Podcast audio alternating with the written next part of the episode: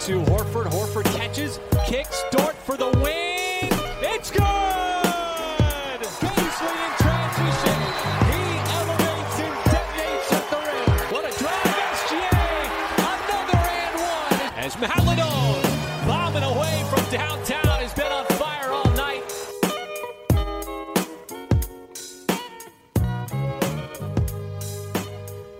Salut à tous et bienvenue dans l'épisode 33 du podcast Up and Thunder, le seul podcast français sur la franchise d'Okessi. C'est Pierre qui vous parle, un petit peu malade mais très très heureux de vous retrouver pour l'un des épisodes les plus importants de notre année. C'est le podcast preview, il est c'est souvent l'un des plus écoutés, on va voir cette année mais souvent il est très suivi et on prend vraiment plaisir à le faire parce que on se trompe à chaque fois, on va le dire, donc c'est assez drôle. Euh, avec moi comme d'habitude, bien sûr, Constant. Comment ça va Constant? Bah ça va, bonjour à tous. Ça fait un bail là, ça fait quelques semaines qu'on qu'on n'a pas pu euh, parler du Thunder.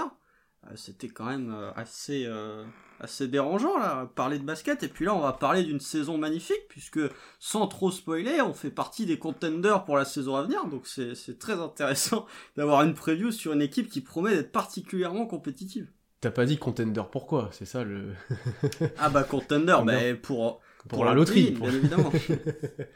Et avec nous, Constant, bah, quelqu'un que vous, avez, vous allez prendre l'habitude d'entendre petit à petit. Il gagne un peu de galon, il revient de plus en plus souvent. Et aujourd'hui, il, Il a, a une bonne fibre, connexion. Aujourd'hui, il a une bonne connexion. Il a une voix. On devrait peut-être l'entendre un peu plus. C'est Sanson. Comment ça va, Sanson Ça va très bien, salut à vous deux, salut à tous. Et ouais, en effet, ça y est, j'ai la fibre, tout va bien. Normalement, on m'entend mieux que d'habitude, donc euh, très bonne nouvelle.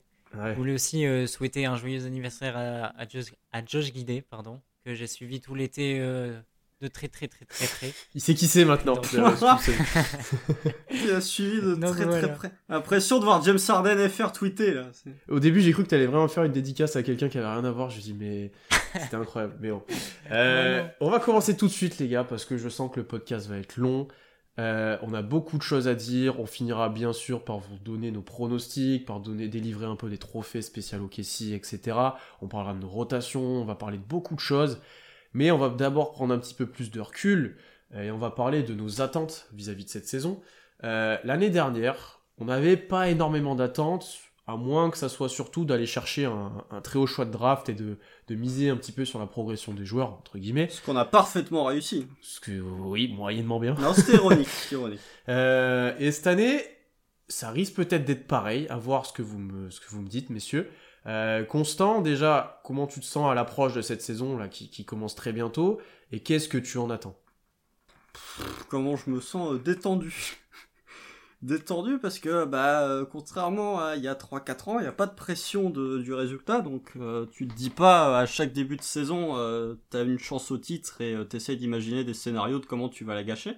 Cette année, bah, comme l'année dernière, il n'y a pas d'attente. Donc, au moins, tu peux aborder la saison sereinement. Tu sais à peu près que tu vas voir, euh, sur 82 matchs, tu vas voir une trentaine de purges, trentaine de défaites de moins de 20 points. Mais sinon, non, non, plutôt détendu. Après, au niveau des attentes, euh, j'ai pas réécouté le podcast de l'année dernière, j'en suis désolé, mais je pense que euh, ce sont à peu près les mêmes que celles que j'avais l'année dernière, à savoir du développement de jeunes.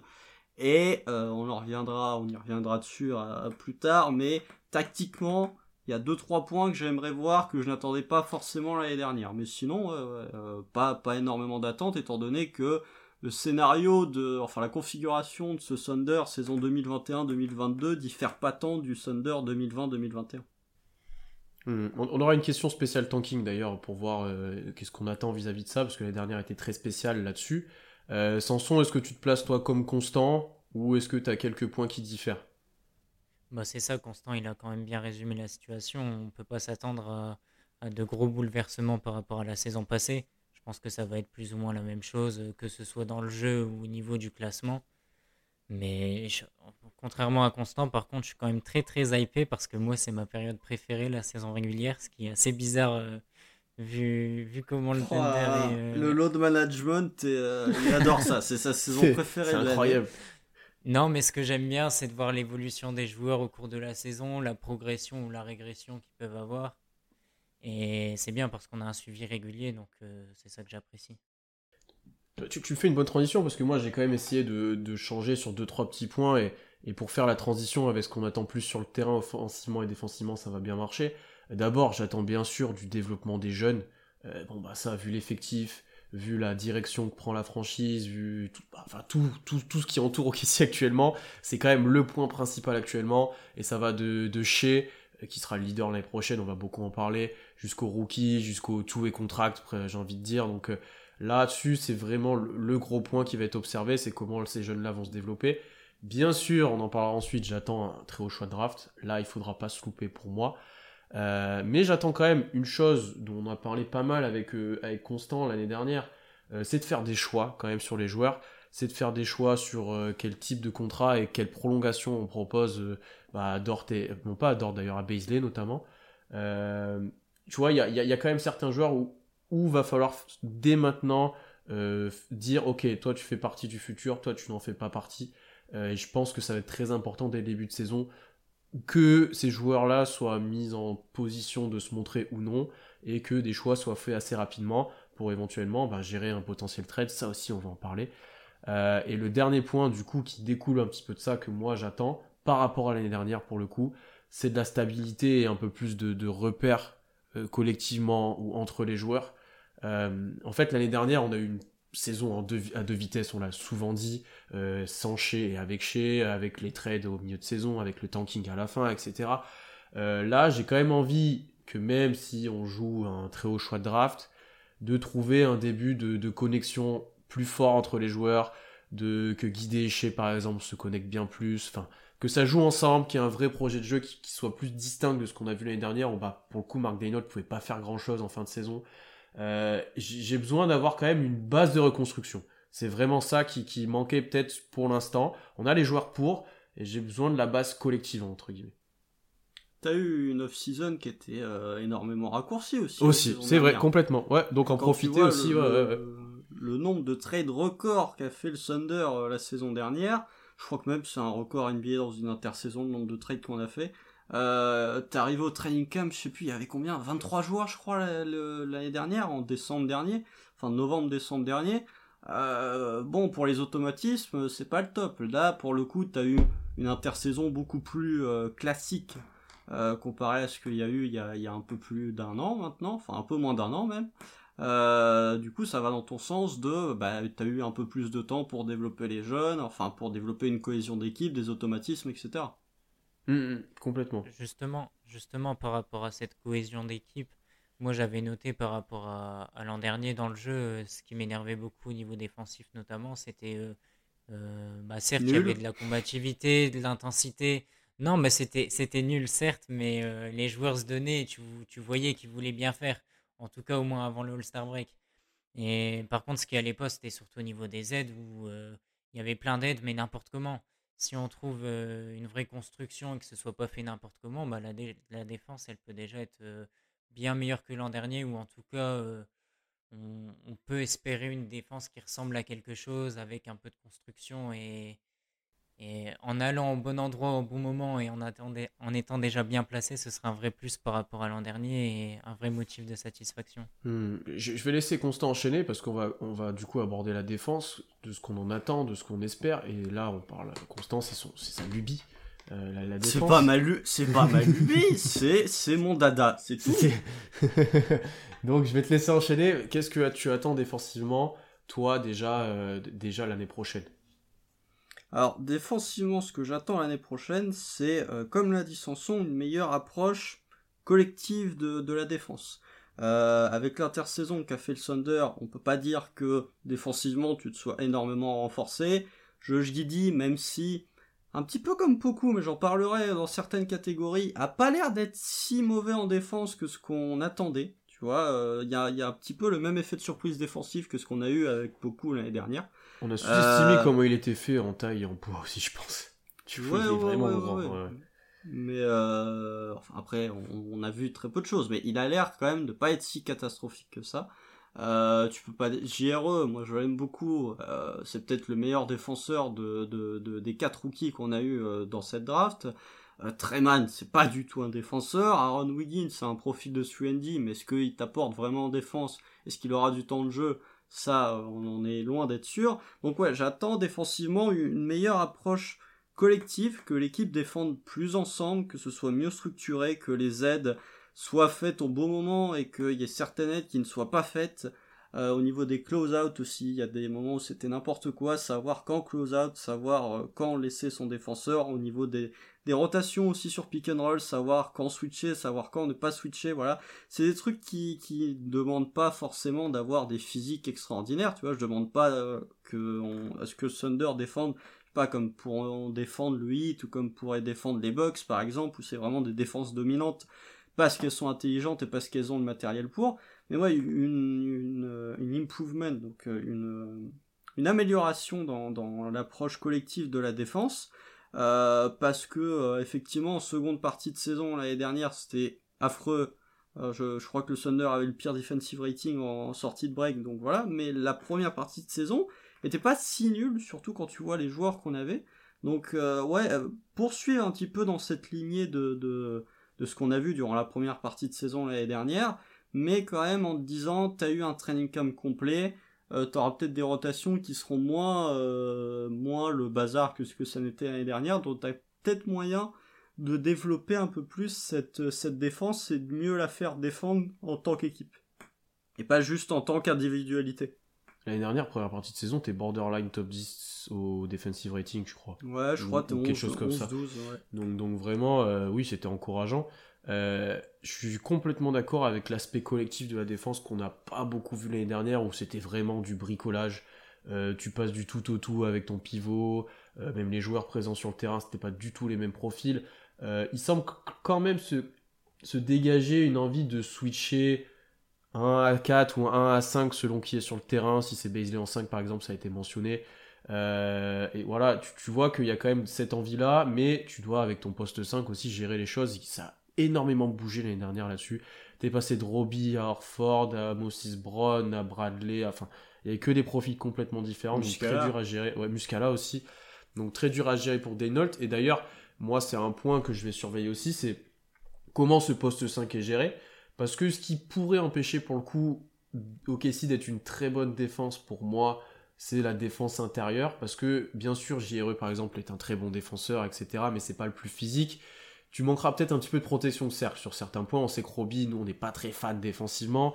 Euh, On taille aussi. Hein. voilà, Muscala, il fait ce qu'il peut, mais c'est pas un énorme défenseur. Favors fera le taf, mais c'est pas le plus physique non plus.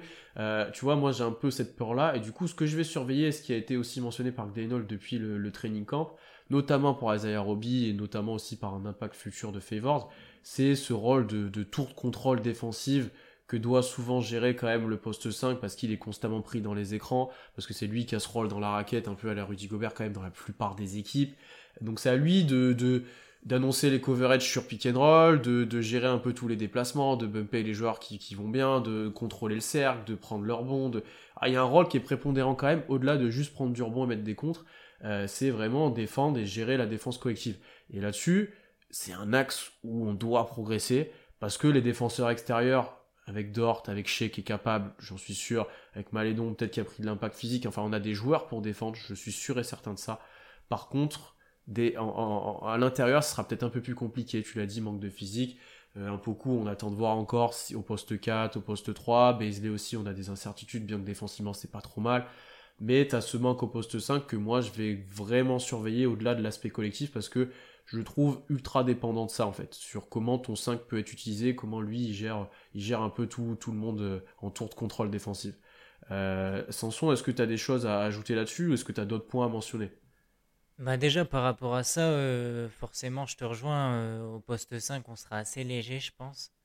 Mais en même temps euh, le fait qu'on ait des joueurs euh, autour, tu vois tu parlais de Poku et Baisley, je pense qu'ils peuvent aussi aider, euh, on a vu beaucoup, beaucoup, l'an dernier venir en aide sur des contres, euh, est aussi capable de le faire. Et euh, certes on n'aura pas un poste 5 euh, comme Rudy Gobert tu l'avais mentionné, mais par contre ça peut peut-être tenir la route avec des aides. Et le, problème, c'est qu'il faudra éviter de créer de gros décalages comme on a eu l'an dernier. Oui, c'est de la gestion de comment tu aides et comment, si tu laisses le, match-up, effectivement. Il y a aussi une évolution dans le jeu, euh, dans la manière de défendre en NBA. On a vu que euh, tu, tu, regardes plusieurs interviews des coachs euh, là durant l'intersaison. On arrive dans une situation où le drop, qui était quand même pas mal utilisé ces deux trois dernières années, est petit à petit en train d'être désavoué. Euh, ce qui peut aider, alors ce qui n'aide pas des équipes comme Utah par exemple, où t'as Rudy Gobert qui en drop est absolument parfait. Par contre, du côté de Casey, si t'as de moins en moins de défense, bah, dont la défense du Thunder, hein, qui font du drop, tu peux peut-être compenser, entre guillemets, ce, déficit à l'intérieur par des extérieurs talentueux en défense, comme tu l'as dit, du Shea, du Dort, etc. Donc je me dis que l'évolution de, la manière de défendre en NBA peut potentiellement, alors je dis pas, hein, ça va être très compliqué à l'intérieur, comme ça l'était la saison dernière, mais euh, après, ça aussi, tu peux le compenser en ayant une meilleure approche euh, collective défensivement, sous le cercle, etc. T'as peut-être moyen de, de t'améliorer dans ce domaine-là, même si physiquement t'auras du mal. Mais le, le, fait de moins avoir de drop peut potentiellement aider le Thunder à compenser ce, ce déficit à l'intérieur. Hmm. Après, euh, au-delà d'avoir des bons défenseurs, c'est aussi d'avoir des corps. Tu vois, un Guidi, si tu le fais jouer un ou deux, il fait 2m6, il a annoncé, euh, enfin, ça prend bien plus de place qu'un triangle par exemple si tu as besoin de défendre aussi défendre l'intérieur, mine de rien. Ah bah ouais, mais en même temps, euh, ma, ma grand-mère prend plus de place que triangle dans la défense, donc bon. À l'inverse, tu parles de corps, Lugensdort, ouais. ça va être l'inverse de Guidé. il prend de la place aussi quand même. Couvrir, il va, il va, il va rentrer dans tous les écrans sans les sentir et ça va aussi combler les manques d'un autre côté. Mm -mm. Non, je suis, suis d'accord. Est-ce qu'il y a d'autres points défensivement que vous voulez aborder Ou est-ce qu'on passe euh, à l'attaque maintenant? À con... Moi j'ai un point encore. Euh, continuer à bien défendre la ligne à 3 points comme on l'a fait euh, la saison dernière. Euh, on en a parlé. Oh, C'était on... régulier quand même. Hein. Ouais, c'est ce que je dis. Continuer à bien défendre la ligne à 3 points comme on l'a fait. C'était euh, c'était pas une critique. Non, mais je voulais dire que c'était irrégulier. Ah non, moi je trouvais que c'était plutôt régulier tu regardes. Il y a les... quand même des matchs où tu prenais bien la sauce. Ça, statistiquement, ça c'est bien. d'un match où c'était catastrophique. Statistiquement, quand on a fait le podcast d'Enio, c'est ce qui ressortait, voilà. c'est qu'on était plutôt bon sur ce point-là et à peu près n'importe quand dans la saison. Et tu vois, pour le coup, il y a eu des matchs où forcément NBA tu prends des barrages à 3 points, mais il y en a quand bah même ouais. pas eu tant que ça, j'ai l'impression. Ouais, donc euh, Sanson, si tu veux, je t'invite à réécouter ou plutôt à écouter notre podcast euh, sur Margenlolt. Tu verras que à 3 points, on n'était pas si mal que ça. Mais euh, non, mais, euh, forcément en NBA, il y a, trop de bons shooters maintenant. Euh, tu, même en défendant très très bien, y a, je sais pas, t'affrontes une équipe comme, allez, même si je les aime pas, les Nets. Il y a tellement de joueurs qui sont forts offensivement. T'as beau défendre comme tu peux, s'ils sont chauds, ils sont chauds. Tu prends un barrage à trois points. Mais si tu compares à la défense intérieure qui était catastrophique la saison dernière, je trouve que la défense extérieure et la défense du tir à trois points côté OKC était quand même plutôt intéressante et euh, je, trouve que enfin j'aimerais voir un OKC qui, qui continue à, à être bon dans ce domaine parce que euh, je trouve que en, fait je pense que si t'es une équipe NBA t'as peut-être plus de chances de gagner un match en te faisant bouffer à l'intérieur qu'en te faisant bouffer par un barrage de tir à trois points à l'heure actuelle. C'est un peu c'est un peu pick your poison hein, mais euh, c'est mieux si t'arrives à défendre les deux mais limite je préfère mieux défendre la ligne à 3 points et un peu subir à l'intérieur que l'inverse. Donc voilà, j'aimerais bien que OKC reste assez bon dans ce domaine-là. D'ailleurs, garder aussi ce côté un petit peu analytique de la défense et ce côté très discipliné. Euh, là, tu es une équipe encore très jeune, on l'a vu, ça prenait peu de fautes, etc. Ça sera intéressant à garder ça. Peu de fautes, ça dépend des gars. Oui, ça dépend des joueurs, mais collectivement, en tout cas, les joueurs se prenaient peu de fautes en moyenne, donc euh, ça, c'est un aspect qui a, qui a à conserver. Ça, c'est sûr et certain. Je voulais juste ajouter, ajouter un dernier point. Ça me semble évident et on va pas y passer une heure, mais euh, que Lugensdort prenne encore plus d'ampleur euh, ah, ah, dans le ah, leadership défensif. Laisse-moi Peut-être vocalement aussi. On en reparlera dans les hot tech. On en parlera peut-être plus tard aussi, ouais, mais simplement prendre. Euh, voilà, que ce soit vocalement dans le leadership ou même dans la façon de défendre, euh, être encore plus présent que l'an dernier. Juste mm -hmm. peut-être finir par une question. Est-ce qu'OKC peut être pro dans la première moitié en defensive rating? Dans la bonne moitié? Oui. Je, oui, je oui, pense oui, aussi. Est-ce que ça peut être top 10 euh, ouais, Moi, j'aime pas. J'ai peur que le pivot empêche un petit peu quand même. Sur oh, même points. tu tu perds euh, tu perds quand même euh, alors fort. Bon tu perds Moses Brown donc forcément tu t'améliores défensivement. Mais euh, top 10 c'est peut-être un peu présomptueux tu vois genre t'as déjà je sais pas t'as déjà les Lakers t'as déjà les Bucks t'as déjà Miami t'as déjà t'as plein d'équipes en fait que tu peux t'as Utah bien évidemment. C'est compliqué de te frayer un chemin parmi ces, franchises, surtout quand t'es une équipe comme OKC qui est pas euh, qui a pas pour volonté de viser très très haut ou qui a même pas le matériel pour viser très très haut dans le classement. Donc euh, déjà si t'es 12-13 comme euh, en première partie de saison l'année dernière, je pense qu'on sera déjà largement satisfait. Moi ce qui m'empêche ce qui m'empêche d'y croire, c'est pas c'est pas forcément nos joueurs ou l'adversité, c'est plus comment va se dérouler la saison et le scénario. Si comme l'an dernier on se retrouve à tanker à partir du All-Star à partir du All-Star break, bah forcément ce sera impossible.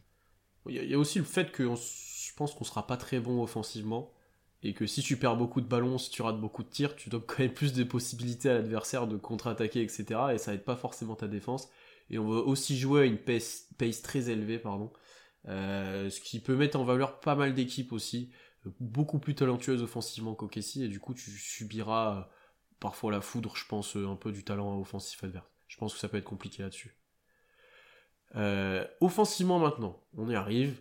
Euh, moi j'ai un point, peut-être pas le principal, donc je vais vous laisser commencer, je vais te laisser commencer Sanson. Qu'est-ce que tu attends toi offensivement? Est-ce que c'est juste de la continuité de l'année dernière ou est-ce que c'est peut-être d'autres joueurs qui se montrent, une, autre gestion? Bah déjà il y aura de la continuité, mais je vais, je vais déjà me lancer dans, ce que tu disais avant au niveau de la pace. Euh, forcément ça va jouer rapidement et si, si on défend mieux que l'an dernier, bah forcément on attaquera mieux si on joue rapidement. Donc euh, profiter de la supposée bonne défense, ou en tout cas meilleure défense que l'an dernier, pour attaquer rapidement, gagner beaucoup de points sur contre-attaque. Et ça permettra de, ne pas être catastrophique euh, sur demi-terrain comme ça a pu être le cas par le passé. Ouais, bah moi de mon, côté c'est pareil. Euh, vous savez que j'aime beaucoup la défense, mais hormis la défense, qu'est-ce que j'aime en NBA J'aime la pace et les passes. Voilà, c'est ce que j'ai envie de voir. Globalement, c'est équipe du d'OKC qui, qui court vite dans la bah, là pour le coup dans la continuité de la seconde partie de saison de l'année dernière euh, je veux que ça court vite je veux voir de la pace. Euh, par contre je veux voir des passes. Et je veux voir des passes décisives parce que euh, la saison dernière c'était pas c'était pas ça non plus d'un point de vue collectif jeu collectif voilà, avec l'arrivée d'un Josh Giddy, avec une saison complète de, de, de Shea Alexander, espérons, en tout cas, on espère qu'il jouera plus de, plus de 35 matchs cette saison, euh, avec un Luke Gensdorf qui, aura peut-être progressé dans ce domaine, avec un Moses Brown et un, avec un Moses Brown qui est parti, avec un Isaiah Roby qui aura peut-être enlevé ses œillères, avec un Darius Baisley qui apprendra à faire une passe sans perdre la balle, J'espère euh, qu'on verra plus de, de mouvements de balles, même au-delà des passes décisives, un peu plus de mouvements de balles, plus de variété aussi dans le jeu offensif, parce que c'était quand même très prévisible la saison dernière. Euh, donc euh, ouais, de continuer sur, sur cette pace élevée, parce que de toute façon, si tu veux marquer des paniers avec cette équipe, c'est pas sur demi-terrain que tu vas y arriver. Ou alors c'est que vraiment un Josh Giddy est très très fort créateur sur demi-terrain, ce que je pense, mais c'est peut-être pas encore totalement il, va être fort sur demi-terrain, mais pas au point de régler tous les problèmes d'attaque sur demi-terrain de Casey. Donc ouais, continuer à jouer vite et, surtout un peu plus de variété dans les systèmes offensifs proposés par Mark Delnault. Maintenant qu'il a un peu plus de joueurs qui ont des qualités différentes de l'effectif qu'il avait la saison dernière.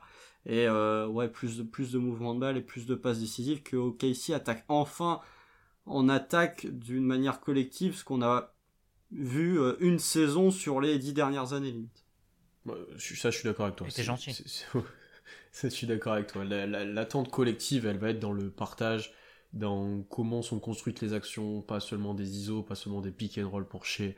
Euh, voilà, beaucoup plus de choses, de choses collectives. Et d'ailleurs, c'est ce qui là aussi est mentionné depuis le début du, presque même de la reconstruction, j'ai envie de dire, où on nous, nous vend qu'on va jouer avec plein de ball handlers, plein de joueurs capables de porter la balle, donc euh, ça peut, c'est du positionless, donc tout le monde joue n'importe où, etc.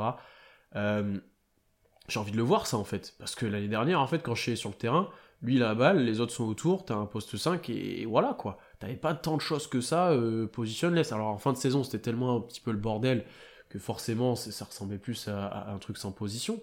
Mais moi j'ai envie de voir, voilà, un truc un peu plus construit, un peu plus propre, où tu as guidé Shea qui porte forcément plus la balle que les autres, mais où tout le monde peut s'exprimer. Un Poku, un Bézilet, tu as mentionné, un Dort même, qui, on l'a vu l'année dernière, était capable par passage quand même de, prendre un peu le jeu à son compte. Euh, il, faut montrer un peu plus de ces choses-là, un peu plus de variété, un peu plus de construction collective, euh, peut-être pas des systèmes longs. Je pense qu'on n'aura jamais ça au Kessie. On n'aura jamais des trucs avec des cascades d'écran, des trucs qui, non, qui, qui, se font presque plus NBA d'ailleurs, j'ai l'impression. Mais au moins des, des, formes de jeu un peu plus développées, des adaptations, euh, voilà, des, choses qui mettront en valeur, euh, en valeur les joueurs. Euh, Tagidi, pour ça, maintenant, on va en parler pas mal dans, dans ce podcast, qui est ultra intéressant, euh, qui t'aidera forcément sur le demi-terrain. On l'a déjà vu sur un match de pré-saison. Ça sera pas notre force, c'est certain, mais sur demi-terrain, lui et chez, je pense que ça peut quand même faire quelques dégâts. Ça te permettra pas d'être une bonne attaque, mais ça te permettra peut-être d'au moins mettre le jeu en place. Et je pense que d'ailleurs, on le verra dans mes rotations, il faut que tout le temps l'un des deux soit sur le terrain. J'ai plus trop confiance dans les autres créateurs euh, pour gérer l'attaque en tout cas. Oh, Donc, euh... oh là là, comment t'as changé d'avis sur euh, un certain Serbe là? Ah non, parce que je le considère en second. Je pense pas, je le considère pas en lui tout seul en création. C'est. Bah, ça dépend mais... des séquences. Oui, ouais, oui. Pour une seconde vrai. unit. Oui, oui, oui. Pourquoi, pourquoi pas. Mais je pense que de le faire jouer, tu peux lui laisser la balle et d'avoir un guidé en backup, tu vois, aussi pour créer Watts, ça me paraît moins dérangeant, tu vois. Je pense que d'ailleurs, la plupart du temps, il y aura un des deux sur le terrain. À voir comment Daynold gère ça.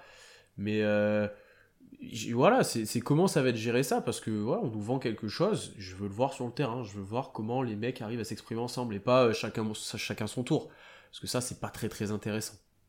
Mmh, mmh, mmh. Non, mais je suis d'accord. J'avais, j'avais noté, moi, que je voulais moins de dépendance à, chez Gilgius Alexander. Vous, vous, en avez tous les deux parlé, donc on va pas encore une fois en parler énormément. Mais euh, comme tu disais, Pierre, l'an dernier, on voyait que chez euh, porteur de balle et après autour, ça se regardait un peu, ça jouait les pick and roll et les autres étaient dans le corner pour prendre les trois points et c'est tout. Là, euh, comme tu le mentionnais, euh, la présence de Josh Giddy, euh, ça pourra bien aider, balle en main et j'espère avoir chez plus scoreur et moins créateur. Et on verra si, si, ça se passe comme ça ou si au final ce sera comme l'an dernier avec chez balle en main et les autres qui se regardent. Un joueur euh, qui attaque euh, à OKC et les autres qui se regardent, ça date pas que de l'année dernière, hein, ça date depuis, euh, depuis la draft de non, Russell non, non. Westbrook. Je parle que depuis la reconstruction en fait, mais ouais, c'est un problème très récurrent.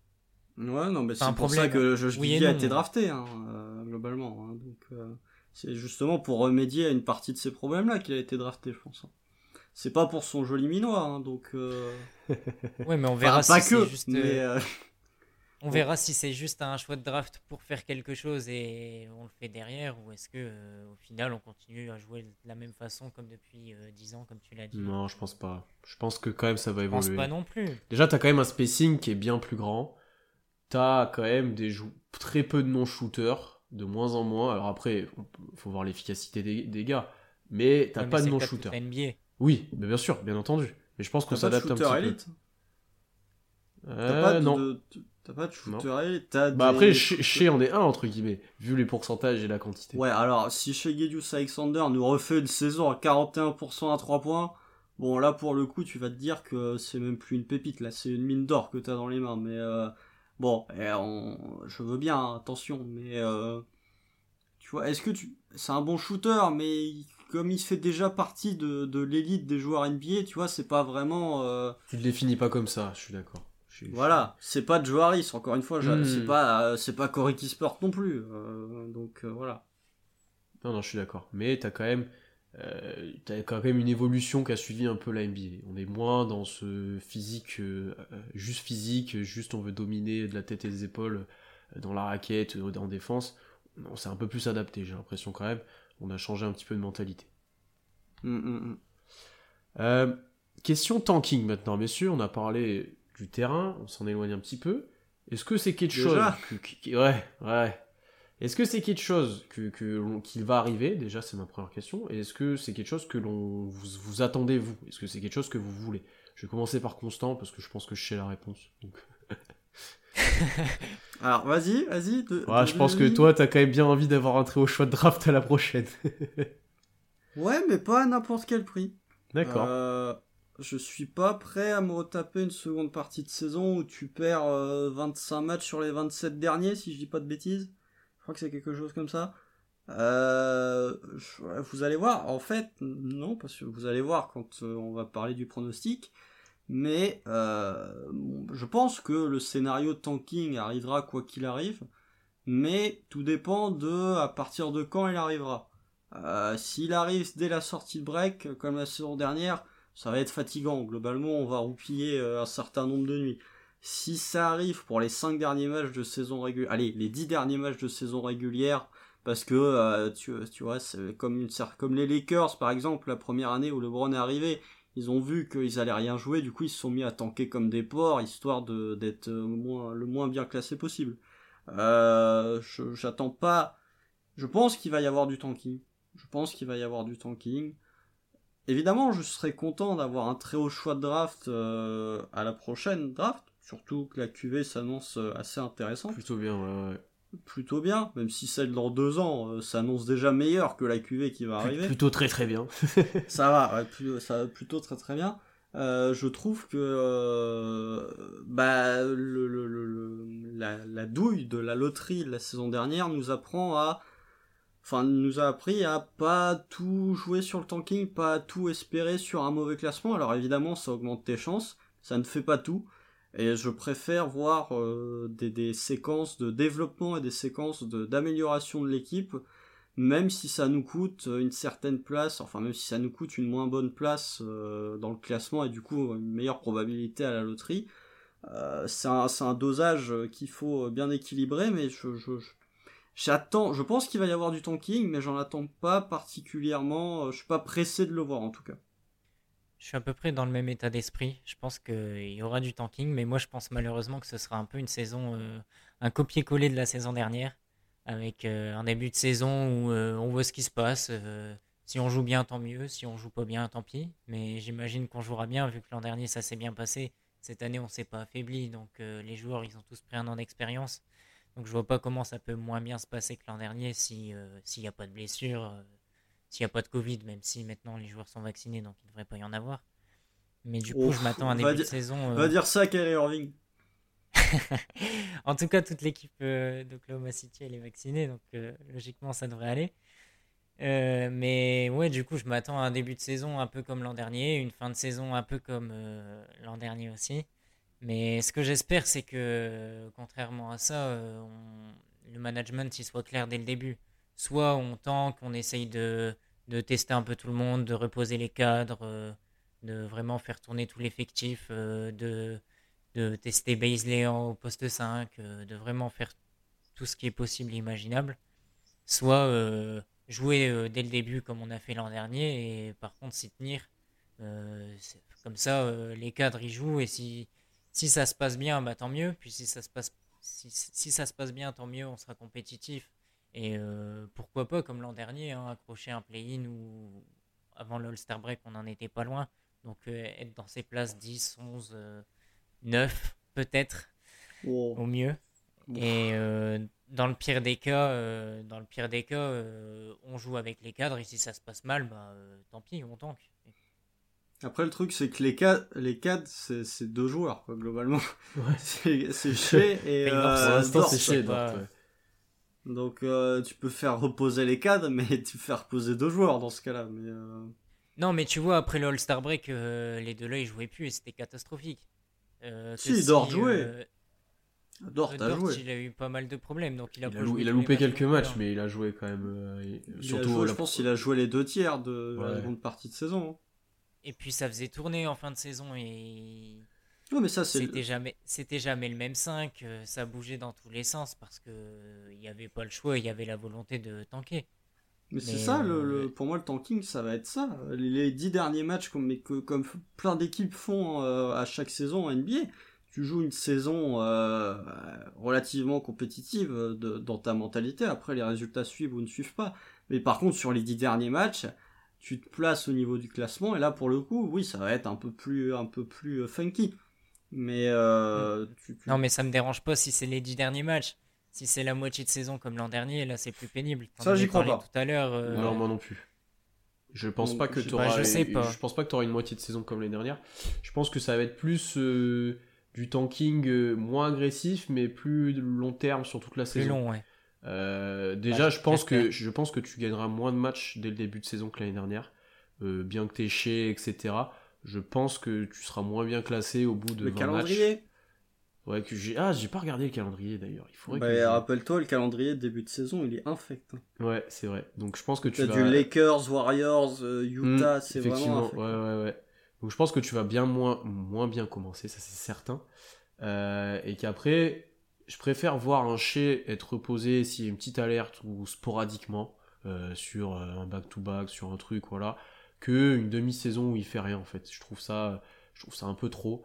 Euh, donc j'espère vraiment que ça sera Après, plus il s'était blessé. oui, voilà, mais, mais je préfère voir un, un tanking sporadique plutôt qu'un truc super agressif sur une demi-saison où on n'a pas appris grand-chose en fait.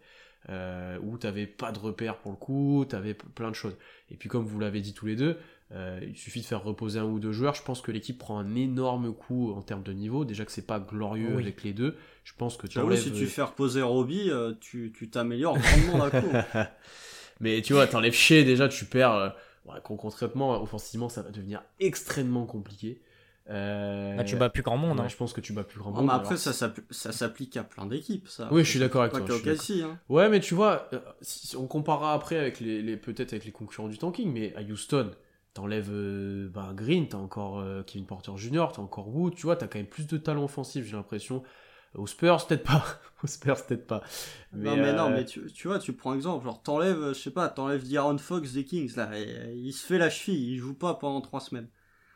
C'est compliqué, hein, pour. Ouais, c'est quand même C'est vrai, Kings. non, c'est vrai, c'est vrai, c'est vrai, c'est vrai aussi. T'enlèves, Ouais. t'enlèves Jamorant à Memphis, il joue pas pendant trois semaines. Bon, même si Memphis c'est très bien coaché, bah, t'as l'impression que euh, tu n'as pas, euh, tu, peux plus battre grand monde. Et puis en fait, comme ça joue bien, ça va tenir.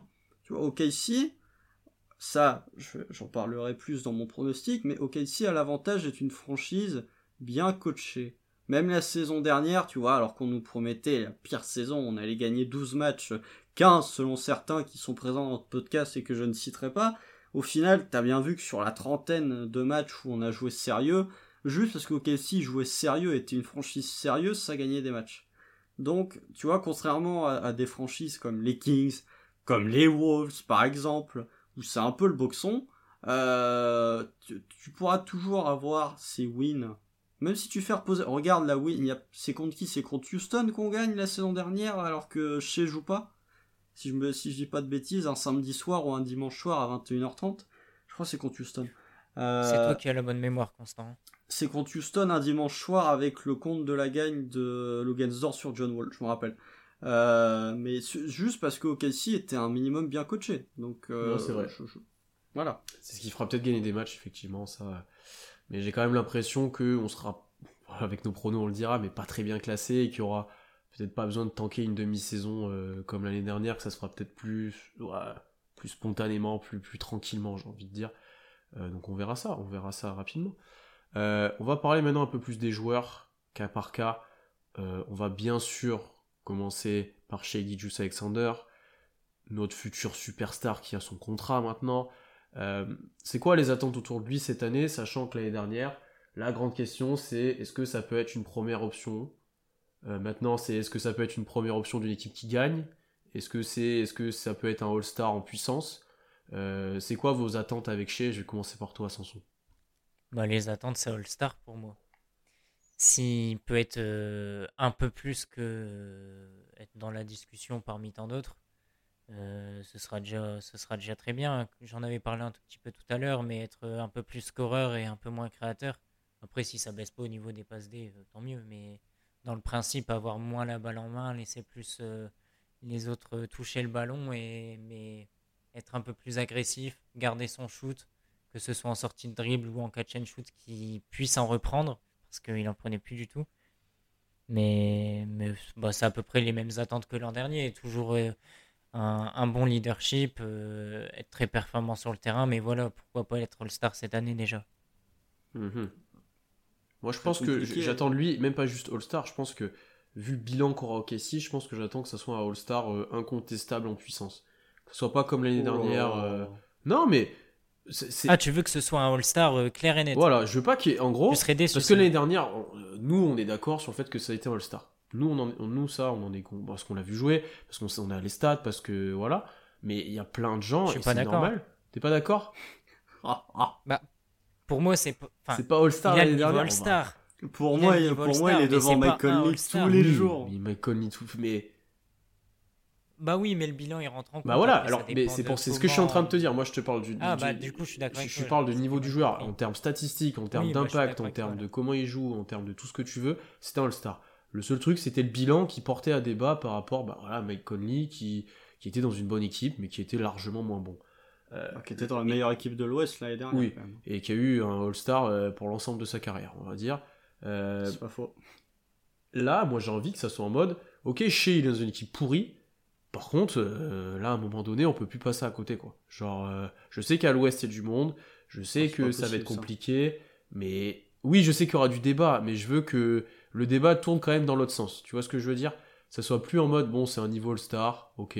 Ça soit, ouais, Shea, c'est quand même un gros, gros joueur. S'il est pas All-Star, c'est un petit scandale. C'est juste à cause du, vraiment juste à cause du bilan mais en tous les jours il, a le niveau. Tu vois, là c'est pas le cas, c'était pas le cas l'année dernière. Tu veux que peu importe, euh, peu importe le bilan, euh, ce soit un Ouais, All-Star, après il soit dans c'est- la liste. C'est quoi, aussi voilà. le problématique là, c'est que c'est une question aussi de reconnaissance euh, Bah ouais. et que OKC ça va être très compliqué de l'avoir, vraiment. Ah oui. Et ça c'est quelque chose qui, qui va lui porter préjudice de l'année prochaine, sûrement sur deux, deux- deux prochaines années d'ailleurs. Mais j'ai envie que quand même il y a un mode où tu te dis chez bon, là c'est difficile de passer à côté, tu vois, vraiment difficile. C'est pas forcément vrai au niveau de la reconnaissance parce que Lugensdort, il l'a par exemple pour son niveau défensif. Non. Non. Sinon, il aurait été dans une non. defensive l'année Ah dernière. oui, S'il Bah, avait eu non, juste la que- réputation, si Lugan, si on est dans un Ils monde, prennent tout en compte. si on, mais si on est dans un monde où la réputation n'existe pas et c'est que du mérite, Lugensdort mérite plus d'avoir sa place dans une all defensive l'année dernière que Kawhi Leonard et Jimmy Butler. Donc tu comptes pas, tu comptes pas les bilans, etc.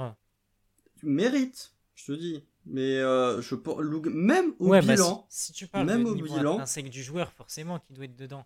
Ouais, mais même Après, en termes de euh, bilan, pour moi, la, saison de, de Lugensdorf méritait dans- dans une all defensive. Même en termes de bilan, quand tu vois le nombre de joueurs, il a la reconnaissance des joueurs. Le problème, c'est qu'il n'a pas la reconnaissance des journalistes. Euh, et on sait que maintenant, enfin, avant, il y avait les joueurs qui votaient un petit peu. Maintenant, pour les trophées individuels, c'est uniquement les, les journalistes. Et euh, je trouve que les joueurs, à chaque fois, tu regardes, mais euh, James Harden, CJ McCollum, tout ce que tu veux, à chaque fois ça parlait de Lugensdort, euh, je trouve que l'année dernière, même si le bilan de Casey était dégueulasse, il aurait mérité sa place dans une all defensive. Largement. Après Bon, voilà. Pour, mais- pour revenir à Shea, concrètement, moi, c'est un, un petit step supplémentaire dans, dans le niveau All-Star, dans le niveau de, de starification de la ligue, j'ai envie de dire même que ça y prenne une dimension encore un petit peu plus haute, euh, qu'il fasse des cartons. Là, je pense qu'il y en aura besoin pour gagner peut-être certains matchs, un petit peu de matchs, euh, pour qu'offensivement, il ait de ses coéquipiers, il y en a besoin qu'ils mettent des cartons. Faut qu'il fasse un match à 50 points à un moment, tu vois, dans la saison. Ça va être dur, hein, mais il y a besoin de faire un match euh, qui, qui fait parler. Un match où vraiment... Oh, c'est pas, il- c'est il- pas dur. Non, c'est pas dur. Il y Un en a, match à il y en a plein 50 qu'on en fait. dans alors. l'NBA actuelle, c'est pas dur, hein, faut arrêter. Faut Non, les enfin, mettre les 50 quand même. Non mais j'exagère, mais euh, c'est moins dur de faire un match à 50 points aujourd'hui qu'il y a 10 ans par exemple. Tu peux. Oui. En soi. oui, mais il faut le faire quand même. C'est pas. Voilà. Ah bah oui, Et- faut le faire. et- Moi je peux vois, j'ai- effectivement, tu me mets sur un parquet NBA, je les mets pas les 50 points. Et, et j'ai, et tu vois, j'ai, j'ai envie qu'il montre un peu plus de, de ces choses-là, qu'il montre qu'il peut être dominant, qu'il peut prendre, qu'il peut dominer la match de la tête, euh, de, de la tête et des épaules, tu vois, vraiment. Euh, ce qu'on a vu par passage l'année dernière, j'ai envie de voir ça sur un match entier, où il se dit ce soir, on perd pas. Et tu vois. euh, Une saison entière, j'imagine. L'année dernière. Oui, c'est bah, c'est celui-là que j'ai en tête, mais c'est vraiment à la fin où il s'énerve vraiment fort. Bon, tout le match il est bon, hein, mais il s'énerve vraiment fort à la fin, et je pense d'ailleurs c'est l'un de ses meilleurs matchs en carrière. Mais ça, faut que ça soit un peu plus régulier, dans une dimension un tout petit peu plus supérieure. Bon. Ouais, bah, moi de mon côté, c'est euh, c'est ce que je dis de chez depuis deux ans à peu près, je crois. Depuis la bulle, j'en parle déjà. C'est plus d'agressivité. Euh, il était à combien de points la saison dernière? 23 points? 24 points de moyenne? Faut arriver à 28-29. Quitte à tomber, à, quitte, comme l'a dit Sanson, à avoir un peu moins de passes décisives, il y a trop de moments, encore une fois, hein, où chez la saison dernière, même s'il été énorme, je vais pas dire le contraire, pour moi il était All-Star, euh, mais il y a, trop de moments où Shea n'a pas assez pris le jeu à son compte et voulait un peu faire jouer les copains. Alors c'est très bien de savoir euh, laisser un peu de place aux copains pour se développer, pour leur donner confiance, mais il y a des moments où, où j'avais besoin que Shea montre que c'est lui le boss. Et euh, quand tu fais une saison à plus de 50% de réussite, à plus de 50% de réussite au tir, euh, bah tente-en plus. En fait, je crois limite, c'est bête à dire, hein, mais je crois que je préfère voir Shea faire une saison à 29 points de moyenne à 46% au tir qu'en faire une à 23 à 52. Parce que là, là, effectivement, si tu fais une saison à 29 points de moyenne, parce qu'au final, en NBA, pour la reconnaissance, il eh n'y ben, a pas grand chose qui compte hormis euh, les points, hein, globalement. Donc si tu fais une saison à 29 points, de 29 points de moyenne, là, pour le coup, tu vas arriver dans une situation où les gens vont se dire, non mais chez, c'est pas possible, il doit être All-Star, en fait. Si t'es plus agressif et que tu augmentes ta production au scoring, bah, il y a un moment où les gens vont faire euh, comme ce qu'ils ont fait avec Devin Booker euh, il y a 2-3 ans ils vont lui donner parce qu'au bout d'un moment, ils vont être en mode non, c'est pas possible, on peut pas ne pas le mettre en fait. Même à l'ouest où il y a une concu de fou, même avec un bilan qui va être pas terrible, si t'es à 29 points de moyenne, euh, je pense qu'ils vont te mettre All-Star. Par contre, si t'es, tu vois, si t'es en 29 points de moyenne et 4 pattes décisives, tu vas être All-Star, ou en tout cas tu vas causer très fort dans la discussion. Si t'es à 23 points de moyenne et 6 passes, les gens vont plus te zapper.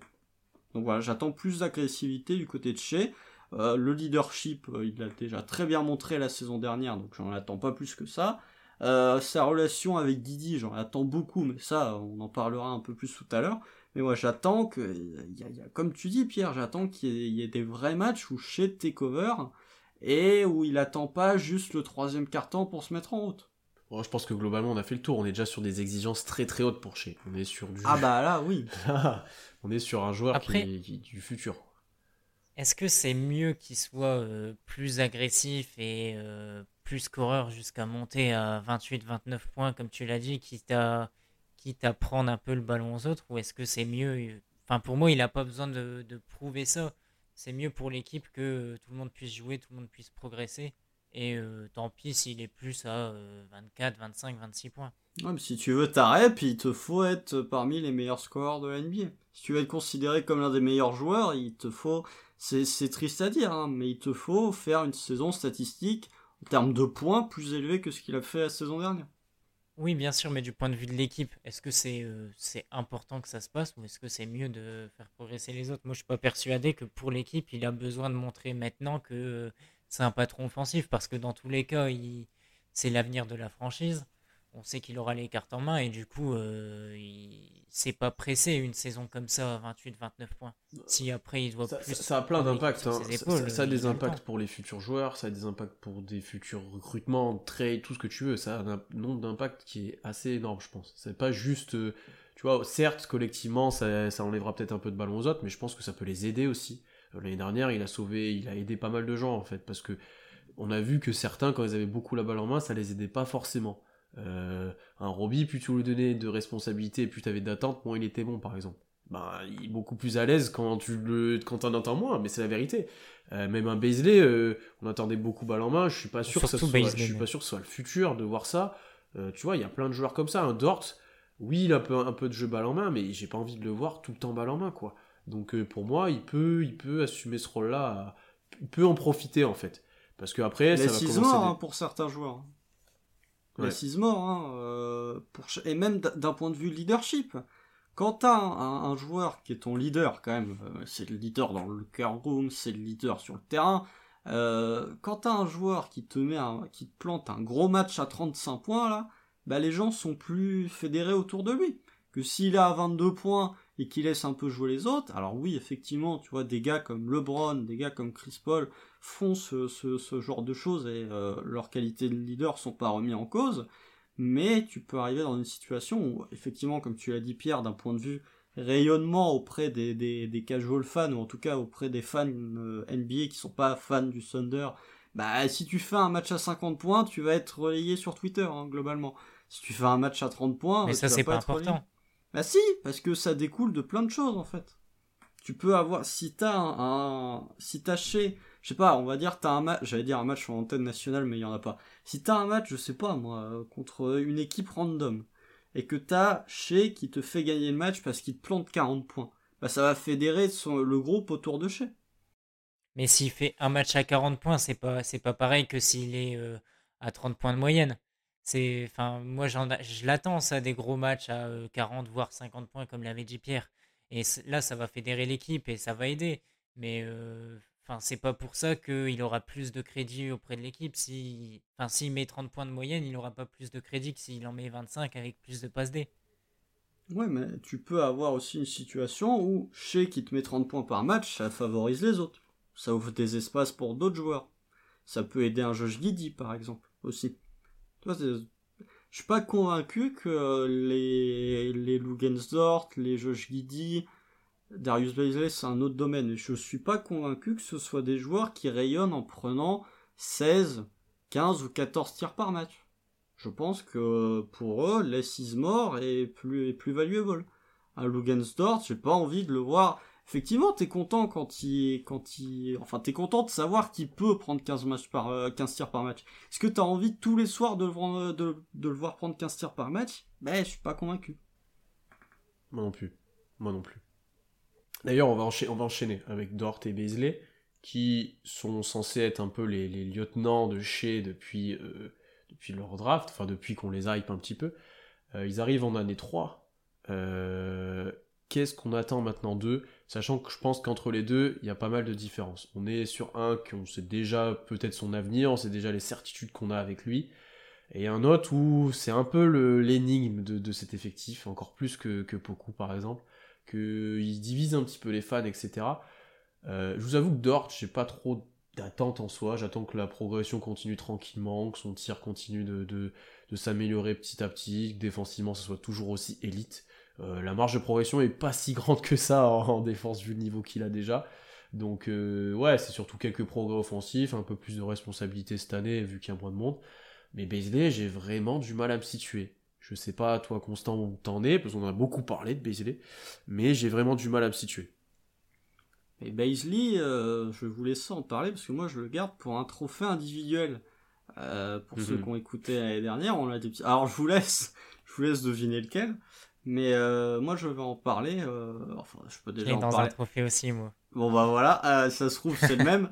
Mais, ouais, bah, pour revenir sur Dort, très rapidement. Euh, c'est difficile de progresser en défense quand tu es l'un des 5 meilleurs défenseurs extérieurs de toute la NBA. Euh, tu peux pas faire grand chose, très honnêtement. Peut-être collectivement, il y a des points sur lesquels il peut progresser dans la défense collective. Défense individuelle, qu'est-ce que tu veux faire Le mec il rend fou tous les attaquants adverses. Défense collective, il y a quand même des il y a, des points sur lesquels il peut encore progresser. Mais ça, c'était une critique, comme je l'ai dit. Euh, qui était faite à, enfin c'était un défaut de l'ensemble de l'effectif la saison dernière. Après offensivement, bah continuer à progresser dans les pourcentages à 3 points. Comme l'année dernière, il y a eu un upgrade sur les pourcentages, peut-être être plus régulier, plus de régularité dans les pourcentages parce que c'était quand même bon l'année dernière, mais je crois que je l'ai souligné 25 fois euh, quand on a fait les podcasts la saison dernière. Un coup c'était 1 sur 6, un coup c'était 4 euh, sur 6 je veux voir un peu plus de régularité en, attaque et surtout dans le taux de réussite à 3 points. Après voilà, que demander de plus que euh, ça? S'il si, nous fait une saison encore une fois élite défensivement en tournant à 35-36% à 3 points, Ludort il aura fait sa saison. Et tu peux pas, c'est, le plafond de Ludort pas, euh, est pas, euh, est pas beaucoup plus élevé que son niveau actuel. Et son niveau actuel est déjà très très bon. Je suis du même avis, s'il fait la même saison que l'an dernier, euh, ce sera déjà très bien. Donc nos attentes, elles sont pas forcément supérieures à ce qu'on a déjà vu. Après, euh, s'il y a du plus, bah, ce sera du plus et tant mieux. Si on le voit plus balle en main, si on le voit avoir un bon pourcentage au tir, euh, si on le voit capable d'attaquer le cercle, de dribbler un peu plus, de prendre des shoots en sortie de dribble, bah, ce sera que du plus. Et si ça arrive pas, bah, on sera déjà très, très content si c'est un défenseur élite, s'il a un bout de shoot, et puis ce sera très bien comme ça. Donc pour Beasley, on attend tout à l'heure, mais je pense qu'on l'a tous dans nos catégories, donc euh, ça sera le débat. tous dans la même, ça. Oui, je pense aussi. Euh, on va parler alors des, des années 2 de, de Poku et Malédon, qui font partie des anciens un petit peu de l'effectif. Euh, là, je pense aussi qu'il y a des attentes qui diffèrent complètement. Euh, et de ce que je vois dans, les, dans la fanbase, c'est assez surprenant d'ailleurs parce que ils ont eu deux saisons complètement à l'inverse, les deux. Malédon s'est très vite imposé, a été euh, bon quasiment toute la saison, on attendait plus de lui la fin de saison, on va le dire honnêtement. C'était pas pour lui pour s'exprimer, mais son début de saison, notamment quand il était titulaire à côté de chez, c'était intéressant. Euh, beaucoup ont eu du mal au début, c'était très compliqué, et petit à petit, c'est adapté à la NBA, etc.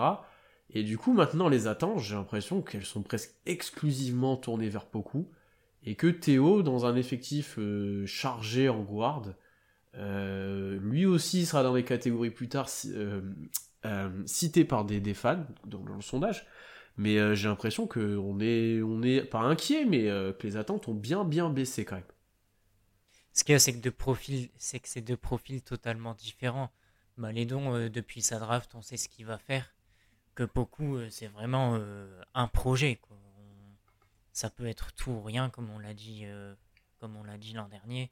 Il faut vraiment le développer au long terme, alors que Malédon, tu sais que ça peut être un joueur de rotation dans toutes les équipes qui pourra servir, que défensivement ce sera correct, qu'il mettra des trois points, qu'il est capable de créer un petit peu, mais alors que beaucoup, euh, c'est vraiment un profil totalement différent. Il faudra être très patient et au final, euh, au final l'an Oula Au final, l'an dernier, il a déjà montré de très belles choses euh, en fin de saison. Sur le dernier match.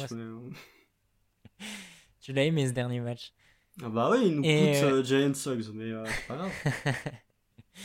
Et ouais, beaucoup, euh, ce que, ce que j'ai bien aimé l'an dernier, c'est euh, ses aides défensives. Il est très grand, donc il peut, il peut aller au contre.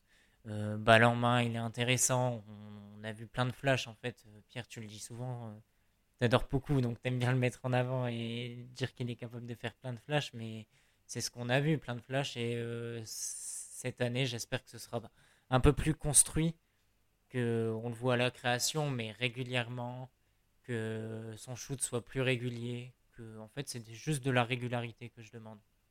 Pas forcément un niveau excellent, mais que ce soit plus régulier. Ouais, bah moi de mon côté, vous savez que je n'ai pas d'attente envers Théo Malédon. Parce que moi, il était dans ma déception de l'année euh, l'année dernière. Alors peut-être euh, j'ai été trop injuste envers lui, mais euh, non. Mais en fait, les, les, les... tu parlais du fait qu'il y en a un qui a, qui a beaucoup plus d'attentes et que les attentes ont baissé pour l'autre. C'est juste que la situation est totalement différente pour les deux. Euh, Poku, on va en parler quand on parlera des rotations, mais a quand même un champ assez euh, large pour pouvoir s'exprimer en termes de minutes, alors que Théo Malédon, il va se retrouver dans une concurrence assez importante, euh, sans même euh, parler d'un potentiel chez ou d'un Dort qui joue poste 1, il va y avoir du Ty Jerome, il va y avoir potentiellement du Josh Giddy en fonction de comment il est utilisé, il va y avoir du Treman, bah, ça fait déjà trois joueurs pour un poste, hein, donc euh, les rotations vont très vite se retrouver euh, amoindries, ou le temps de jeu va se retrouver très vite amoindri. Il sera probablement pas titulaire euh, en plus mm. en cours de saison. Enfin, en cours de saison, non, mais pour, la, pour le, le à l'opening night et pour le restant de la saison, contrairement à l'année dernière. Donc forcément moins d'attente parce que lui, son rôle va, va bouger. Après, concernant Poku, là aussi, il est dans une de mes catégories. Donc, euh, je vais pas trop m'avancer, mais en termes d'attente, oui, effectivement, parce que bah déjà, comme l'a dit Sanson, euh, beaucoup a un plancher bien, enfin un plafond bien plus élevé que celui de Malédon, donc forcément, t'attends plus de choses. Euh, et puis effectivement, ce qu'il a montré sur la toute toute fin de saison était très intéressant. Il y a aussi le côté. Après, les deux ont quand même. Tu peux quand même avoir des attentes parce que les deux ont subi un régime spécial cette intersaison tu vois, Malédon est pas parti faire les JO. Non, mais sans mauvais jeu de mots, mais Malédon est pas parti faire les JO. Euh, n'a pas fait de, de, Summer League. Donc voilà, c'est des joueurs, on sent qu'ils ont eu une intersaison euh, réservée pour eux, en tout cas, ou en fonction de leurs besoins. Poku, c'était principalement de manger. Euh, pour Malédon, c'était euh, d'autres domaines. Donc les attentes sont, sont différentes, mais dans l'intersaison que les deux ont eu, il y a quand même quelques ressemblances. Hmm. Je suis d'accord. Ça va être intéressant de voir comment euh, la hype évolue à travers les deux euh, au fil de la saison, parce que Malédon en sortie de banc, s'il commence de bien jouer, s'il commence de gagner de plus en plus de temps de jeu, etc., ça peut très vite remonter, je pense, où on se dit, euh, bah, en fait, on l'a un peu oublié, alors qu'un Poku qui a beaucoup de responsabilités et qui fait n'importe quoi, ça peut très vite devenir assez saoulant pour pas mal de gens, je pense. Donc ça va être intéressant à suivre le cas de ces deux-là. Je voulais parler rookie, mais je pense qu'on va le faire euh, un petit peu plus tard quand on va parler de nos trophées parce qu'ils couvrent une catégorie pièce presque entièrement, donc ce sera le moment de débattre un petit peu d'eux. Euh, on va parler maintenant trade, euh, puisque depuis deux saisons, c'est quand même un truc qui nous anime, nous. ok, si, les trades, toutes les intersaisons, même pendant les saisons des fois. cette année, j'ai quand même l'impression que ça sera un peu plus calme, parce que l'effectif est très jeune, un peu plus stable, a un peu moins de contrats toxiques, voire presque plus du tout d'ailleurs. Euh, quel trade vous voyez arriver cette saison si trade il y a Moi, je m'attends, je m'attends à du extrêmement calme. Ok. Parce que, comme tu l'as dit, euh, bah, ça devrait être plus calme. Je pense que le, grand nettoyage, il a été fait. On n'a plus de gros contrats. Euh, on n'a plus de contrats du tout. Et du coup, ouais, je m'attends à du très calme. Peut-être Favors qui partira si, si on voit qu'on n'en a pas forcément besoin, si on l'utilise pas trop, si dans le vestiaire c'est pas merveilleux, il partira peut-être chez, chez quelqu'un d'autre. Après, sinon, peut-être des joueurs de bout de banc où ça marche pas, on chopera un deuxième tour pour eux, mais sinon, je vois vraiment pas qui peut bouger. peut-être Ty Jerome, peut-être Robbie, des joueurs comme ça, mais vois vraiment pas qui peut bouger, euh, qui peut bouger vraiment. En tout cas, il y aura pas de gros trade. Et Constant, toi, du coup, je pense que tu as plus d'idées dans, dans ce domaine-là. Bah oui, puisque, alors moi je veux dire, on va récupérer Kyrie Irving et cette théorie euh, fumeuse, DeAndre Ayton parce qu'il voudra pas signer son extension avec Phoenix, et Ben Simmons, moi je le dis, et tout ça en échangeant juste Mike Muscala et un second tour 2027.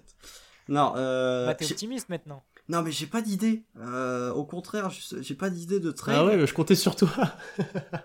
j'ai pas d'idée. J'ai réfléchi hein, pourtant, hein, mais euh, j'ai pas d'idée. Parce que, comme l'a dit Sanson, en fait, il y a plus de vétérans. Le Valois. Alors, OKC a du cap. Euh, OKC a du cap, même avec euh, le, cut de Kemba Walker. OKC, a, j'ai pas les chiffres sous les yeux, mais OKC a un sacré paquet de cap disponible. Euh, donc tu peux faire des trades malgré tout je vois pas en fait. Comme l'a dit Sanson, je pense que euh, si tu dois prendre des décisions, par exemple sur Baisley et de le trader, ça sera fait au niveau de la draft, je pense, pas en cours de saison. Donc ouais, il te reste quoi? Un Derrick Favors, mais Derrick Favors avec son contrat, euh, pour moi c'est plus une histoire de de, de, de, buyout, euh, enfin c'est plus un joueur qui, va faire un buyout avec OKC qui va être signé au mois de mars, là, au moment où il y a tous tous les vieux qui se prostituent pour aller chercher leur bague. Euh, mais euh, c'était gratuit, ça, c'était rigolo. Mais oui, euh, il y a que Derek Favor, Mike Muscala, il a l'air de se plaire au KC, donc je vois pas, et puis je vois pas quelle équipe voudrait récupérer Mike Muscala à tout prix. Peut-être transférable pour moi. ouais, bah il fait pop Ponger sur le banc, donc voilà. Ça. Mais ouais, reste l'inconnu Ty Jerome. Pour moi, Ty Jerome, c'est le, le, plus susceptible de bouger parce que la draft euh, a quand même pas été très gentil avec lui en rajoutant euh, un voire deux joueurs à son poste. Euh, il y a la concurrence avec Théo Malédon, il y a le fait que Jérôme y rentre en quoi? Dernière année de contrat rookie? Non, troisième, non, troisième, c'est la même, c'est la même draft que Baisley. donc lui aussi il rentre dans son avant-dernière année de contrat. Euh, il a été très bon sur la demi-saison qu'on l'a vu, mais ça ne reste qu'une demi-saison qui euh, a eu lieu dans un marasme complet. Donc euh, ouais, pour moi, il y a que Ty Jerome possiblement que je vois bouger.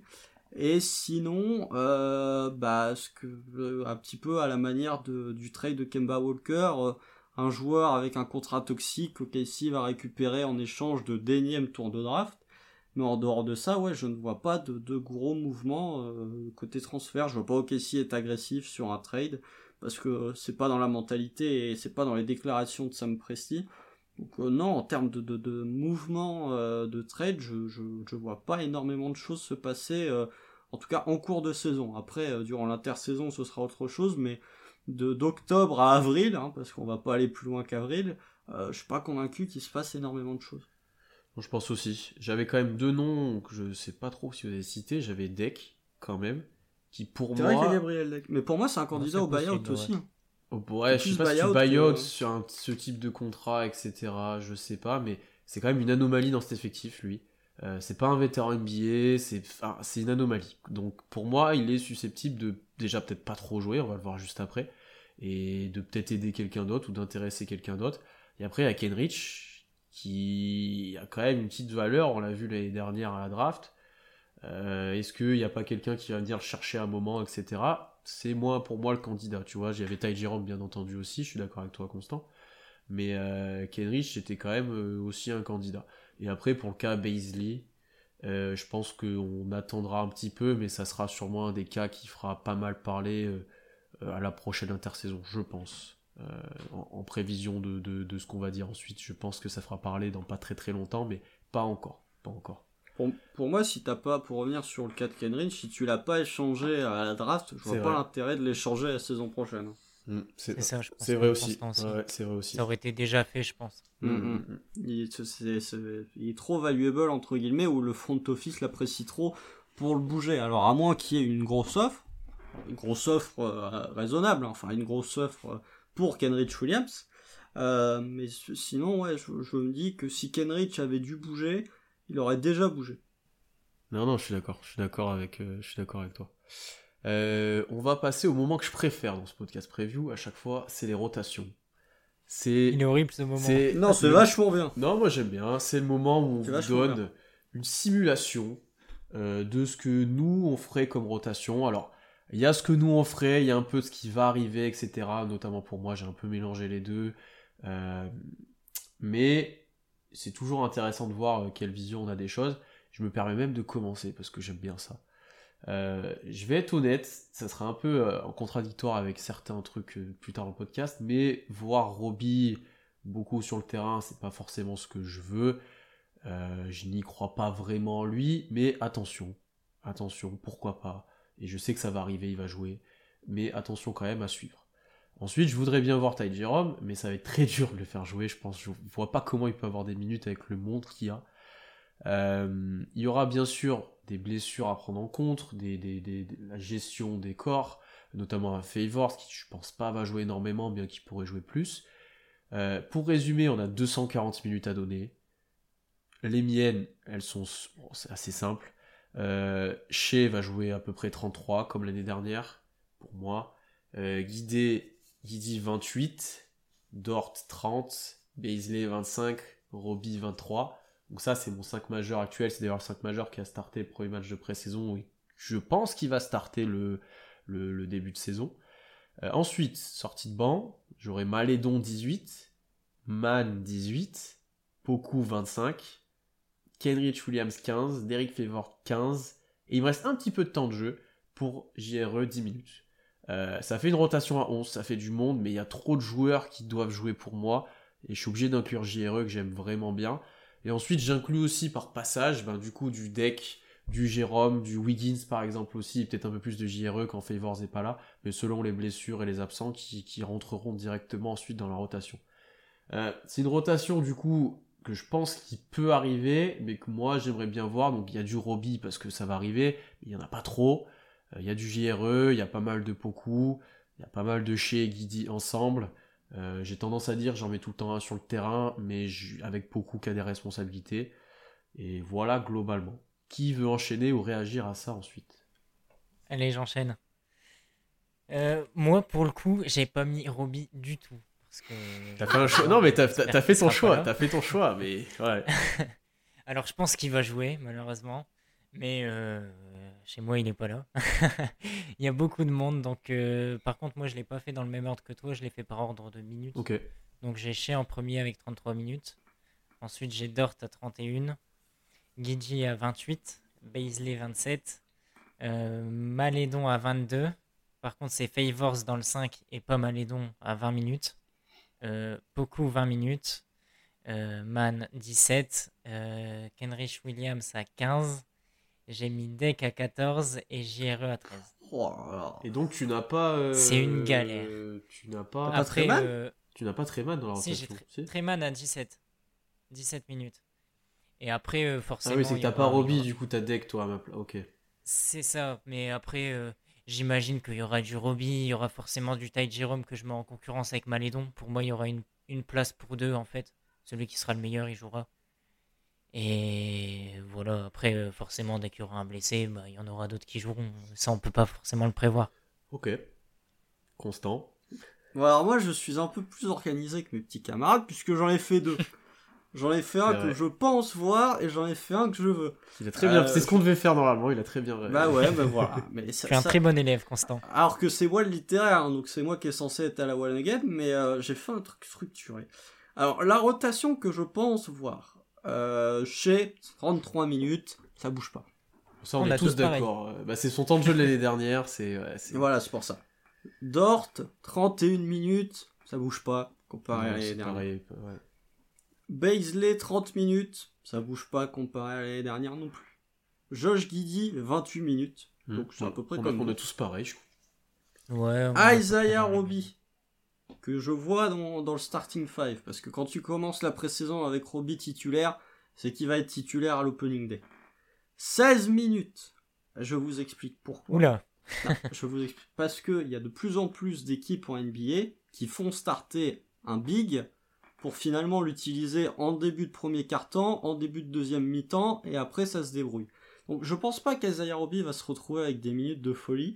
Par contre, je pense qu'il va starter. Et t'as plusieurs équipes comme ça, j'ai pas d'exemple là en tête, mais qui, qui ont des équipes en NBA, vous pouvez chercher. Il y a euh, sur ces deux dernières années qui commençaient avec un big en 5, qu'il faisait jouer un quart d'heure sur le match pour ensuite passer à des small ball ou à différents line-up. Donc voilà. Poku 26 minutes. C'est lui mon sixième homme. Malédon 20 minutes. Je suis gentil. Treman, Treman et JRE, je leur mets le même temps de jeu, 14 minutes pour débuter. Euh, je pense que dans la rotation, Théo Malédon sera, prio- sera prioritaire. Et que voilà, JRE aussi, il va, il va s'échauffer euh, pour le temps. Enfin, il va s'échauffer au début. Par contre, je donne un quart d'heure à Ty Jerome. Parce que je, je pense que Mark Delnote va faire jouer les trois, à savoir Man, Malédon et euh, Jérôme, pour prendre des décisions. Non, t'as juste Non. un chouchou constant. Non Je pense que. Je pense qu'il les fait jouer ensemble ou pas? Parce qu'on l'a vu en pré-saison, ça ensemble. Je pense qu'il en fait jouer deux ensemble, mais qu'il fait pas jouer les trois On a, ensemble. on a vu les trois ensemble, c'est pour ça que je te demandais. Ouais, mais c'est la pré-saison. euh, att- attention, la pré-saison. Et je donne 13 minutes à Kenrich, parce que je pense qu'il va jouer. Par contre, j'ai pas de Derek Favors dans ma rotation. J'ai pas d'Aaron Wiggins. euh, J'ai pas de Gabriel Deck. Tu, tu fais Mon jouer- rotation, elle est à 10. Ah oui, JRE et Roby un petit peu en 5, ok. Et Baisley, du coup, je Je pense fais- en 5 aussi. Avec du Baisley en 5. Ok. Donc voilà. Et c'est- Et c'est- euh, celle que je veux, Ouais. Alors, Ça. bizarrement, on a perdu un homme. on se demande bien lequel. Euh, la rotation que je veux, euh, chez 34 minutes. Attends, je te coupe, je me Vas-y. permets. Du coup, dans la rotation que tu imagines, il y a même pas du tout de. Il y a pas du tout de favors. Tu penses qu'il jouera pas du tout? J'ai du mal à le voir. Mais. Moi, je pense que c'est c'est du- quand je pense qu'il Ah ouais, c'est étonnant quand même. Bah ouais, je suis étonné, mais. J'ai du mal à le voir. Euh, On verra. Je pense qu'il va privilégier, euh, que Daigle va privilégier JRE au détriment de Favors. Je vois pas vraiment ce que. Si tu le mets pas en tant que pivot titulaire, je vois pas vraiment ce que t'apporte Favors en fait. Euh, Bah, c'est pour ça comparé que à JRE. 5, moi. Voilà. Ouais. Mais euh, là, c'est ce que je pense voir. Donc, euh, Favors, en pré-saison, il a pas été mis dans le 5. Enfin, après, il était blessé, donc euh, voilà. Mais, euh... bref. Et la Sauf si tu rotation. sauf sou- si tu mets JRE en 4 ou Favors en 4. C'est possible, c'est possible. Mais tu vas à l'encontre de ce que tu souhaites que faire tu si tu souhaites- fais ça. je suis d'accord avec toi. ouais. Et la rotation que je souhaite, bon, chez Dort, enfin 34 minutes pour chez, 32 minutes pour Dort, ça, ça, ça change quasiment pas. 32 minutes pour Guidi. Euh, je veux voir du Josh Guidi sur un parquet NBA, même en sa saison rookie. Je veux qu'il fasse des erreurs, je m'en fous. Je donne du temps de jeu. 30 minutes pour Poku, que je mets dans le starting 5, dans ce cas-là. Ouais, ouais. Mais je veux voir du Poku là aussi, même s'il va pas être euh, prêt euh, totalement, je veux le voir évoluer, je veux lui donner du temps de jeu. 28 minutes pour Baisley. En gros, c'est mon 5, quoi. Je fais ce, ce 5 là. Euh, 25 minutes pour Malédon. Ah, je suis gentil. Hein. Je donne beaucoup de minutes à Malédon. 22 minutes à JRE. Et vous allez vite comprendre le raisonnement. 20 minutes à Treman. Et 17 minutes à Ty Jerome. Je sors Kenrich hein. Williams. Oui, à 9. J'en ai rien à foutre. Ça fait, je sors Kenrich Williams et je sors Robin de ma rotation. Que les jeunes. Parce voilà. Pour- pourquoi? Parce que euh, je veux. En fait, je considère que ces neuf là. Allez, tu peux enlever Ty Jerome. Je considère que c'est eux ton vrai socle de jeunes. Et j'ai envie de les voir jouer longtemps. quitte à sacrifier quelques-uns sur le côté, quitte à sacrifier du, du Gabriel Deck, quitte à sacrifier du Kenrich Williams, du Mike Muscala, du Derek Favors, du Isaiah Roby, j'ai envie de, de... Si j'étais coach de KC, ce que je ne serais pas, c'est dommage, parce que sinon on aurait des trucs vachement bien. Euh, mais j'ai envie de, de, de, me focaliser au maximum sur ce groupe de jeunes. En soi, ce que tu proposes, je pense que c'est ce que tout le monde veut voir. En soi, c'est voir jouer les jeunes, les voir se développer. Je pense que là-dessus, je pense que tout le monde a envie de ça. Après, en termes d'équilibre, euh, c'est compliqué quand même. Je pense que Là, il a sorti de l'extrême. Oui, bien sûr. L'équilibre est très bien. L'équilibre est, très très bien. Ça fait des line-up Théo Malédon, Treman, Ted Jérôme, Shagidius Alexander, ZRE. Je suis désolé, je trouve que c'est parfaitement équilibré entre l'attaque et la défense. Il n'y a pas de problème, je vois pas ce que, de quoi vous voulez parler. Non, mais en fait, c'est que si, si euh, tu fais des rotations comme ça, tu es dans une optique de je fais jouer chez beaucoup au poste 3 et je fais jouer Dort pas mal au poste 3 aussi. Mais oui, c'est tout testé et tout le monde progresse et voilà, mais je, je, je... pas de win, on s'en fout quoi. Non, mais au moins, tu vois, de, de, de se dire. En fait, le, vrai problème, c'est comme je l'ai dit tout à l'heure, c'est entre Théo Malédon, Treman et Ty Jérôme, il y en a un qui est le maillon faible. Il y en a un qui va devoir partir au bout d'un moment. Donc, euh, en fait, je, préfère faire jouer les trois à un nombre raisonnable, voire quasi équivalent de minutes pour voir ce qu'ils valent, même si je place Malédon un peu au-dessus des deux autres, euh, pour en gicler un, entre guillemets, en cours de saison et qu'il n'y en ait plus que deux qui se retrouvent avec plus de minutes. Mais en début de saison, j'ai envie de voir les trois pour vraiment juger, de savoir lequel des trois est plus faible et lequel des trois doit quasiment plus avoir de minutes. Ce qui est logique vu que ce que Ty Jérôme a, donné, c'est quand même logique euh, en fin de saison dernière. Mm. Euh, oh, c'était intéressant, on a quand même quelques, quelques points différents. Bon, il y en a certains où on, se rassemble assez facilement. Euh, donc n'hésitez pas en commentaire ou autre à, faire vos propres rotations. C'est assez intéressant aussi, il y a peut-être des trucs complètement différents. Je sais qu'on va avoir du Wiggins par exemple, ça c'est sûr.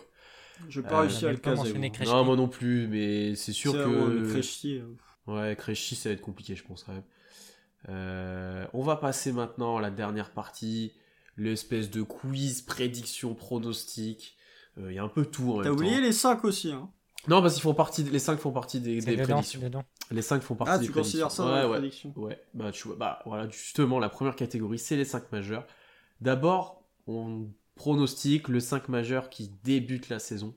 Et je pense qu'on est d'accord tous les trois, chez Guidi, Dort, Baisley, Robbie, bah non, moi j'ai Favors. Enfin, oui, le premier match, euh, ce sera sûrement Robbie, mais bah quand je parlais de début de saison, c'était. Ah voilà. bah voilà bon, du coup, on a la même. C'est bien, tu as répondu à la question, bravo. On n'a pas trop de doutes avec la pré-saison, avec tout ce qui ressort dans les médias, etc. Euh, on a vraiment peu de doutes vis-à-vis de ça, je pense. Ce qui est plus intéressant, c'est le deuxième catégorie, c'est celui de fin de saison. Euh, j'ai chez Guidi, Dort, Poukou et Robbie. Oh Ok. Tout pareil. vous savez, pareil. Oh, les traîtres. Euh, moi, j'ai chez Dort, Guidi, parce que je considère que c'est le 3. Ouais. Poku et Baisley. Oh. Ouais, Isaiah, Isaiah ah il sort du 5. Ok. Ok. Tu crois, tu crois qu'il va être mis en 5 J'attends ça, j'en ai marre. Si tu mets Azaya Roby au poste, si tu mets au poste 5, je suis désolé, c'est pas c'est pas déconnant, c'est loin d'être euh, honteux. C'est moins une insulte envers ce sport qu'est le basket de mettre Darius Baisley titulaire au poste 5. c'est bien ça s'il fait une grosse saison Roby, mais vraiment. ah, une grosse saison, c'est quoi? 9 points, 6 rebonds et 17 euh, pertes de balles? ah, je suis... Euh, le line-up que l'on veut voir, donc là c'est plutôt. Ah, ça c'est funky ça. Ça c'est toujours bien. Là c'est les 5 joueurs qu'on a envie de voir ensemble sur le terrain. Constant, vas-y. Oh, tu veux vraiment avoir le plus funky pour le début oh, Ça va être n'importe quoi. Alors, Treman, Shea Alexander, Josh Didi, Lugensdort et Poku. Et j'ai vraiment hésité à faire un truc comme ça. J'ai dit non, je peux pas mettre Poku en 5 pour l'instant, si je peux pas. Alors en fait. Et donc, du coup, du coup, j'ai presque le même. J'ai juste JRE en 5 et pas Dort. Mais sinon, c'est le même que j'ai. Alors en fait, je m'explique. Je dis pas que c'est un 5 majeur que je veux voir jouer 30 minutes par match. Je dis juste que la philosophie de Casey, c'est quand même ce positionless basketball, avec plein de ball handlers, t'as pas meilleur 5 en termes de positionless basketball que ce 5 là. Ouais, je suis d'accord. Et ça, euh, c'est un truc qu'on a vu durant la bulle et qu'on a quasiment pas vu la saison dernière. Je veux voir des séquences où Gensdorf joue comme un poste 4, parce qu'il a le physique, il peut poser des écrans, il peut jouer comme un, poste 4, et en fait, si t'as as Treman et euh, Alexander qui sont ta caution euh, création individuelle, offensive, t'as Treman qui va envoyer des, bombes de partout, et t'as chez Alexander qui va dominer. L'autre côté, t'as Josh Giddy et t'as beaucoup qui vont créer pour les autres tout en étant capable de marquer. Et t'as Lugensdorf qui va être ta caution catch and shoot plus défense. Et je ne dis pas que ça va être euh, incroyablement euh, compétitif comme 5, mais dans la philosophie actuelle du Thunder, c'est ce le meilleur 5 que tu peux avoir pour se positionner le basketball. Et c'est aussi un 5, il faut pas se le cacher, qui serait particulièrement fun à regarder jouer. Parce que là, en termes de pace, irait très très vite. Et en termes de, de, création offensive, je pense que tu serais plus fou qu'avec un 5 où as Darius Baisley ou Isaiah Roby moi je te, rejoins complètement, hein. c'était dans le même esprit le mien, c'est juste que j'ai pas osé, pour un petit peu plus d'équilibre encore une fois, c'est j'ai dit c'est pas possible, donc j'ai mis JRE quand même au milieu pour jouer ce rôle-là de poste 5 et j'ai enlevé Dort, mais les quatre autres restent les mêmes. Sanson, est-ce que tu as un truc un peu différent? Euh, Légèrement, mais c'est dans la même, euh, enfin c'est le même esprit quand même. Moi j'ai Guidi chez Dort, j'ai Malédon à la place de Man par rapport à Constant pour euh, un peu plus de défense. Et JRE euh, à la place de Poku pour encore une fois un peu plus de défense. ça ressemble aussi. Je voulais pas voir Poku dans un 5, moi. Si, moi il y est dans le mien. Ah, mais pas en poste 5. Non, non, si, il mais est dans le tien, toi. Oui, oui, j'ai le même que toi, c'est juste Dort qui s'enlève pour JRE. Ah oui, t'as enlevé Dort. Tu, veux pas avoir Dort dans un 5 Non, parce qu'en non, parce qu'en fait, je sais déjà ce qu'il va m'apporter. je sais, c'est ça, j'ai déjà une certitude. C'est ça, le, c'était ça. Ah, mais JRE aussi. Oui, c'est pas faux. Mais au moins, il joue l'intérieur vraiment. tu vois, c'est bon. voilà. Toi, tu veux garder un minimum mais moi, je suis de trop, je suis trop habitué à la structure. Ouais, oui, voilà. Moi, je suis trop habitué à ce que ça soit un peu. Ça n'existe plus le basket structuré, Pierre. Voyons. Euh, on va passer aux catégories individuelles maintenant. On vous a demandé de voter sur Twitter pour tout ça. Il y a eu pas mal de votes. Donc, on va reprendre les résultats. D'abord, la surprise de l'année. J'avais mis dans le sondage JRE, Wiggins, Mann et éventuellement d'autres noms. C'est Treman qui a remporté le vote avec 39%, Wiggins 31%, JRE 23%. Euh, moi, le mien n'est pas là-dedans. Je sais pas vous. Moi non plus. Et ce constant. Je vais vous faire et, et, constant, je pense pas non plus. Non, moi non plus. Euh, donc pour parler un petit peu des rookies, euh, j'ai du mal à placer Giroud en surprise parce qu'on sait déjà vraiment ce qu'il va apporter. Après il peut l'être dans le rôle, etc. Mais on sait que ça va être très intéressant à suivre, et role player euh, qui fait son taf soir après soir. Wiggins, bien sûr, côté surprise parce que tous les contrats qui sont un peu de nulle part, ça peut être un Lugensdorf du futur, euh, un peu plus offensif peut-être, mais c'est peut-être la trajectoire qu'on peut lui souhaiter en tout cas. Et il y a ça une grosse peut être hype. le meilleur Wiggins de la NBA très facilement. et, et, grosse hype de la Summer League aussi, bien sûr, Wiggins. Et Treman qui est dans les surprises parce que peut-être que les gens ont, plus beaucoup d'attentes après les premiers matchs et on serait surpris qu'il soit bon. C'est peut-être ça. Après, est-ce que oh peut dire. Mais non, mais. Oh, mais non, moi, parce que moi je dis ça parce que un, un mec parce que pour on l'a scouté, parce qu'il a été drafté quand même assez haut, parce que c'est vraiment une surprise s'il est un minimum bon, etc. Tu vois, moi dû, je l'ai mis dans la catégorie, mais est-ce que ça sera vraiment une surprise? Ouais. Non, mais il est capable de mettre des de faire des matchs où il va mettre plein de points et d'être oui. euh, amusant à voir jouer et du Alors, coup ça va peut-être que je sous-estime ça, ça, est mis en surprise Ouais, peut-être que c'était ça que les gens voulaient dire, peut-être. Je suis peut-être trop. euh, je pense ouais. Euh, Dites-moi du coup vos, vos, vos surprises à vous. je me lance je vais vous faire hurler moi j'ai Malédon En surprise En surprise. j'ai Malédon en surprise Ouais, et Oh on, là. on- on t'écoute. Parce que j'ai l'impression que euh, tout le monde s'attend à la même chose en fait. Que euh, il sort du banc. Enfin, que l'an dernier il était titulaire en l'occurrence, mais euh, que là euh, on s'attend à ce qu'il soit sur le banc et qu'il fasse la même chose. Que quand il touche le ballon, il, il la lâche. Qu'il prenne pas ses responsabilités. Sauf que euh, moi je suis content qu'il ait pris du muscle. Il sera bien meilleur en défense. Euh, J'ose espérer qu'il sera bien plus agressif que son shoot euh, rentre de plus en plus, euh, le voir un peu plus à la création, et du coup je le mets en surprise aussi parce que euh, il bah, n'y a pas vraiment grand monde à mettre en surprise dans l'équipe. Ouais, tu penses qu'il y aura plus de progrès que ce qu'on peut espérer en fait. C'est ça en fait. C'est pas c'est pas son style de jeu qui va être surprenant, mais je m'attends à plus de progrès qu'on l'imagine. D'accord. C'est pourquoi pas, parce que même de ce qu'il en ressort, la prise de muscle, ça peut inclure euh, contact mieux supporté au cercle, là où il était très en difficulté l'année dernière. Ça, voilà, ça peut débloquer pas mal de choses. En Summer League, on a vu tout et rien avec Théo. À voir. C'est toujours cet aspect. Euh, ouais, c'est toujours cet aspect. Des fois, il est trop discret qui, qui l'empêche un petit peu et qui font que je pense pas mal de gens l'auront dans une autre catégorie un petit peu plus tard. Euh, Constant, vas-y. Eh, t'as cité, enfin, moi j'ai le seul rookie que t'as pas cité. Ah, mais alors, le, débat est le même, est-ce que ça sera vraiment une surprise? Oui, parce que euh, on va se rendre compte que Josh Giddy est très bon. C'est la même chose que l'année dernière quand, j'avais choisi alors Ford. La surprise, c'est pas, j'ai pas l'impression que euh, dans surprise il y a un joueur dont tu t'attends qu'il soit nul et tu vas dire ah la vache il est bon. moi j'ai ça, moi, j'ai ça. oui, toi, oui, effectivement. Mais moi, pour le coup, je pense que la surprise, c'est un joueur que tu attendais à un certain niveau, mais en fait, qui va, qui va être à un niveau plus supérieur que ce que t'attendais, mais qui était déjà, tu t'attendais déjà à un bon niveau. Voilà. Et, Josh Giddy, euh, moi, c'est mon chouchou de toute façon. Voilà, depuis sa draft, euh, je, je suis. Elle a acheté Jérôme. Non, mais j'aime bien Taïjiro, mais Josh Giddy, c'est autre chose. je, je, suis le conducteur du train, euh, Josh Giddy. Donc euh, voilà, mais euh, même avant sa draft, euh, j'ai hurlé quand on l'a drafté, mais c'est parce que je m'y attendais pas, j'aimais déjà le profil avant, avant la draft. Donc voilà, je, Josh Giddy, 19 ans aujourd'hui, joyeux anniversaire à lui. mais je, je, pense que Josh Giddy en fait va, va dépasser les attentes qu'on peut avoir vis-à-vis -vis de lui. Euh, je pense que Josh Giddy, c'est un joueur dont on attend qu'il fasse des bonnes perfs, mais qui souffre. Je pense qu'il va nous montrer que, déjà défensivement, tu vois, j'en parlais en tout début de podcast, je pense que défensivement, il va nous surprendre en montrant qu'il va pas être si négatif que ça. Euh, et je pense qu'en attaque, il va être capable. Alors pour son shoot, euh, ça va être, je pense, ça va être irrégulier. Ça va pas être ce qu'on a vu là sur le premier match de pré-saison. Euh, et si ça se trouve, euh, vous qui nous écoutez, euh, il y aura une match contre les Bucks entre temps, il aura fait un 2 sur 9 à 3 points. Mais je, pense que Josh Giddy va être meilleur que, que ce qu'on attend. du coup, ouais, ça va être la surprise.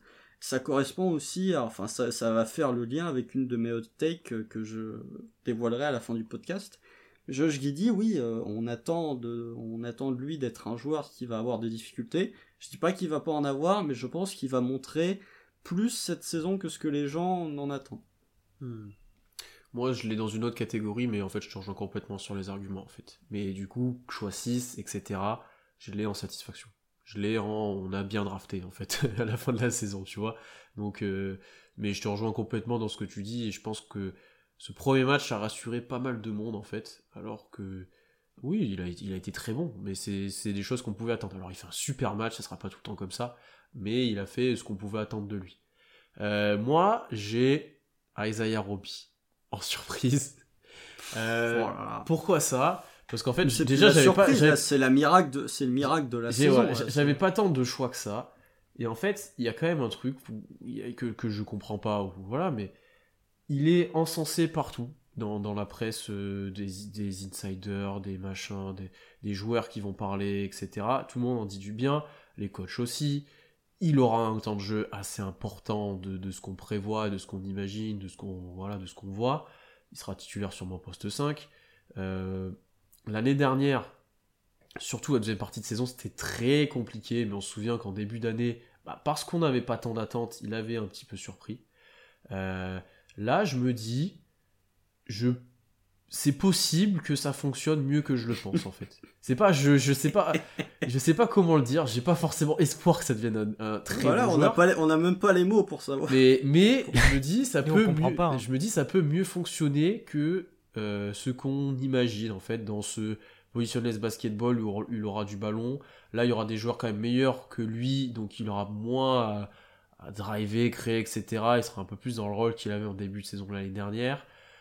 Euh, j'attends de voir, en fait. J'attends de voir. Il y a d'énormes progrès à faire sur plein de choses. Mais je le mets en surprise parce que je me dis, s'il fait une saison complète en tant que titulaire en poste 5 et qui montre que bah, au moins il peut être une rotation NBA, je serais déjà très surpris. Donc, je l'ai Oui, puis il peut pas être en déception. Voilà, je peux pas l'avoir en déception. Donc, Je peux l'avoir qu'en surprise, en fait. Ni en Ouais, satisfaction. C'est vraiment, euh, je peux l'avoir que là. Donc, c'est pour ça que je l'ai mis là. Et je crois qu'il y avait quelqu'un d'autre qui l'avait cité sur Twitter. Donc, euh, Non, ça se tient. voilà, c'est pour ça que j'ai là. Parce que les rookies, je suis pas tant surpris. Euh, voilà, j'ai dit, bah, les dons, je pense pas. J'ai pas tant d'autres joueurs qui peuvent me surprendre, en fait. La plupart, on sait à peu près. On sait, c'est dur à dire. Beaucoup, ce sera pas une surprise non plus s'il est bon. Donc voilà, c'est pour ça que je l'ai là. Euh, Moi, je m'apprête à, à sortir le même de Dewey. euh, je m'attendais à rien. Je suis quand même déçu. Pour euh, décrire la, la saison d'Isaiah Robbie quand on en parlera au mois de mai de l'année prochaine. Euh, la déception de l'année maintenant. Euh, J'avais cité Darius Baisley, Poku, Josh Giddy, les autres en commentaire. Baisley a gagné assez facilement ce trophée-là avec 67%, Poku 22%, très peu pour Giddy. En commentaire, on a eu quelques malédons. Euh, messieurs, qui avez-vous? Je pense que vous avez la même personne. Je suis dans les deux tiers. Je suis comme la plèbe. Je suis d'accord avec la plèbe. Là-dessus, voilà. C'est le moment de parler Darius Baisley. Euh, je vous écoute. Non, mais comme tu, tu le disais en début de podcast, Pierre, euh, en fait, on sait pas trop ce que, ou- ce que ça peut donner. euh, on- J'ai l'impression qu'on commence à se perdre avec Baisley. Euh, on a vu qu'il défendait bien, mais que c'était pas extraordinaire. Euh, J'ai souvenir de matchs contre Zion où il se fait totalement bouffer. Bon, en même temps, c'est Zion. Ça arrive à des gens très bien. Et ça arrive à d'autres Ça gens. arrive à des, des gens en sortie de boîte aussi, tu vois. Ça arrive. Physiquement, c'est physiquement c'est compliqué. Euh, En fait, je le vois pas être élite dans un domaine. euh, et souvent, ces joueurs moyens qui, où tu sais pas où ils performent vraiment, ben, ça fait pas de grande grande carrière. Ou alors, faut vraiment être euh, bon partout, quoi. Mais Baisley, il a du mal au shoot. Euh, à la création, c'est compliqué aussi. Euh, à part euh, en défense et en contre-attaque, bah, au final, euh, on n'a pas vu de choses extraordinaires. Du coup, euh, bah, si ça continue comme ça, on commencera à se dire que l'aventure, elle va vite se finir. Quoi. Je pense que c'est un peu la, la saison de la dernière chance là pour, pour Darius Ah, Baisley. carrément. Le seul truc en fait qui me donnerait envie de le défendre, c'est que je trouve que les attentes sont un peu trop élevées pour Darius Baisley. En fait, hormis sa bulle, quand est-ce qu'il a mérité le fait qu'on ait des attentes aussi hautes sur lui Tu, que tu sa peux, saison tu peux débattre sur, euh, tu peux débattre sur la fin de saison dernière où euh, Il avait était du pas, mieux à la création. il n'était pas efficace, mais offensivement, il avait pris ses responsabilités, il scorait, il y avait plus à balle en main, etc. Je pense que certes, tu n'en es pas satisfait, mais que ça peut te hyper un peu plus, tu vois, parce que tu as vu un peu plus de choses que lui. Et, d'ailleurs, et après, il est quand même très jeune aussi, ce qu'il joue. Ra- Rappelle-toi, ce que tu viens de dire, c'est exactement pourquoi, pour ça que je l'avais pas mis dans mes déceptions Ouais. euh, la saison dernière. C'est exact. Et pourtant, Darius Baisley, je l'ai défendu. En fait, je, je, je pense pas. Je crois que j'ai déjà dit en plus euh, quand on a fait la preview la saison dernière. Je pense pas que pour la même catégorie en plus en évoquant Lugensdort. Euh, Lugensdort, évidemment, grande déception la saison dernière. On a tous été déçus. Euh, mais euh, je je vais pas être spécialement déçu de Darius Baisley. Mais je pense que les gens vont être déçus parce qu'ils se font une idée de Baisley que n'est pas Darius Baisley. Je, en fait, si c'est un joueur qui est un excellent défenseur et qui est, euh, qui est un excellent défenseur, qui est un, un, un très bon rebondeur et qui est capable de temps en temps de planter un ou deux shoots, moi je serais très content de ce qu'a montré Darius Baisley. Je Ouais, mais c'est pas le cas pour l'instant. Bon, à défense, en défense, il était, c'était peut-être le, le deuxième meilleur défenseur après Lugensdort la saison dernière. Au rebond, c'était quand même lui qui soulageait euh, souvent l'équipe. Je Oui, mais tu disais excellent. C'est un bon défenseur, un bon rebondeur. je pense qu'il peut devenir. Euh, ça euh, s'arrête là. Non, mais après, il a, il a 20 Après, ce ans, qu'il peut 20 ans, devenir, c'est 21 autre ans. Darius Baisley. Je vois, que tu parlais d'actuellement. Non, Actuellement, c'est pas. un, Après, un oui, bon défenseur.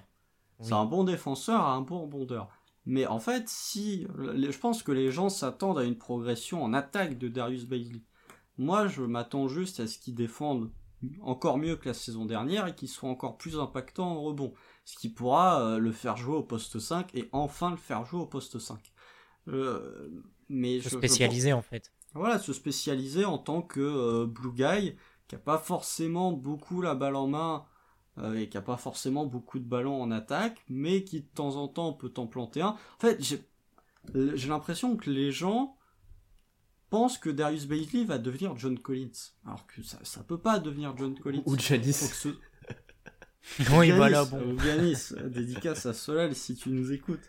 Mais euh, en fait, si euh, euh, si Darius Baisley devient un joueur à la on en avait parlé quand on avait fait le podcast sur euh, lui individuellement, si ça devient un joueur à la Marvin Williams, je sais pas, s'il devient un peu plus intérieur et que ça devient un joueur à la Mason Plumlee, à la Jacob Puttel, à la Ed Davis, moi ça me va. Si c'est un poste 5 qui défend, qui prend du rebond, qui t'envoie 2-3 contre et qui est capable de, finir sous le cercle, moi ça me va. Mais dans la tête des gens, j'ai plus l'impression que Darius Baisley, c'est, il le voit comme un espèce de, de ball handler capable de créer, capable de shooter à 3 points efficacement. Parce que je ne pense pas que ce soit euh, vraiment le, le plafond euh, réel de Darius Baisley. Voilà pourquoi je le mets en déception. Parce que je pense que les gens, malgré le fait qu'ils soient déjà déçus de lui, je pense que les attentes sont soit trop hautes, soit pas bien orientées vers ce qu'on doit vraiment attendre de lui. Pour expliquer un peu la vie des gens, je pense aussi que c'est dû, euh, c'est dû au fait que euh, le projet il, il- il s'est construit autour de Shea, autour de Dort et autour de Baisley.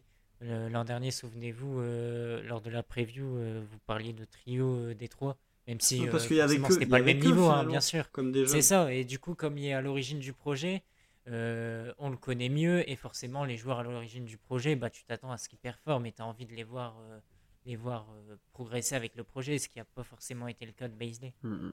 Après, euh, qui dit déception dit attente. C'est comme tu l'as très bien expliqué, Constant. Je pense que les attentes sont très élevées et qu'elles vont baisser aussi au fil de, de cette année. C'est pour ça que je l'ai aussi en déception. C'est parce que tu seras déçu, que tu auras mis tes attentes trop haut, qu'après il faudra revoir à la baisse et satisfaire peut-être de beaucoup moins en fait. Euh, je suis assez d'accord avec toi dans le sens où ça peut devenir ce spécialiste défensif là, ou sur les postes intérieurs, je pense, mais qu'offensivement, déjà, il a énormément de mal à s'exprimer dans ce système de, de. Ça, c'est évident depuis, depuis que ça a été mis en place. J'espère que l'année prochaine, ça ira mieux pour lui, mais j'ai l'impression qu'on sera encore dans l'entre-deux à la fin de saison prochaine et qu'on saura pas trop quoi en faire, en fait. Euh, D'où le fait que c'est une déception pour moi. Et j'ai quand même en mention Théo dans les déceptions. Euh, comme pas mal de gens qui l'ont qui ont cité sur Twitter d'ailleurs, euh, on n'est pas que chauvin dans la fanbase apparemment. Euh, parce que je pense que là encore, les gens ne voient pas en lui une grande progression, comme l'a un petit peu expliqué Sanson.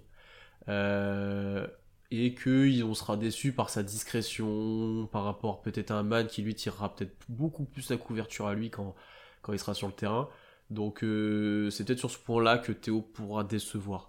Ça sera un bon joueur, ça c'est sûr, mais dans sa manière de se développer, de prendre des responsabilités, peut-être que ça sera pas aussi bien qu'on l'espère.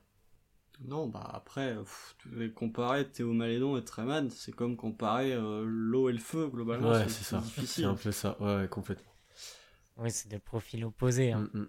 Euh, la satisfaction de l'année maintenant, j'avais exclu euh, chez Dort de cette catégorie parce que, même de toutes les catégories parce qu'ils sont un peu hors, ils sont un peu en dehors de l'effectif presque maintenant. Euh, j'avais cité Guidi, j'avais cité Poku, j'avais cité Beasley quand même parce que certaines personnes ont encore de l'espoir en lui. Euh, j'ai Beasley à 9%, Poku 25% et bien sûr Josh Guidi à 61%.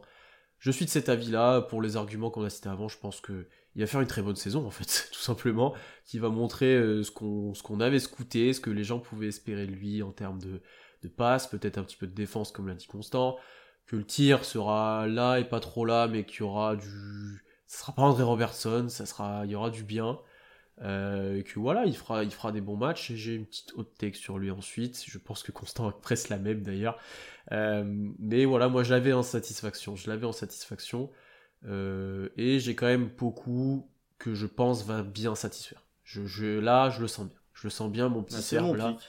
Je, je le sens bien. C'est ton pic? Ouais, c'est mon pic. Euh, je pense que année 2 là de beaucoup. Et il a mangé. Bon, euh, les résultats sont Il pas a pris. plus Il a pris. On est dur, il a pris, je pense. Ils sont peu visibles. Ouais, non, mais il a pris, mais en même temps, faut voir d'où il part. Enfin, Bah oui, dire, bien- moi bien aussi, sûr. je suis capable de prendre, mais je suis à coton-tige comme lui, donc euh, il a pris, mais il reste encore frêle pour, pour la majorité des, des joueurs NBA. Hmm. et frêle, t'es gentil. Ouais, frêle, ouais, il est skinny, hein, globalement. Donc voilà, il, il, a pris vite fait. C'est bien, il fait du 120 kg au développé couché, on est content pour lui. Euh, malgré tout, c'est pas tant son développement physique que je veux voir qu'une euh, progression dans son jeu.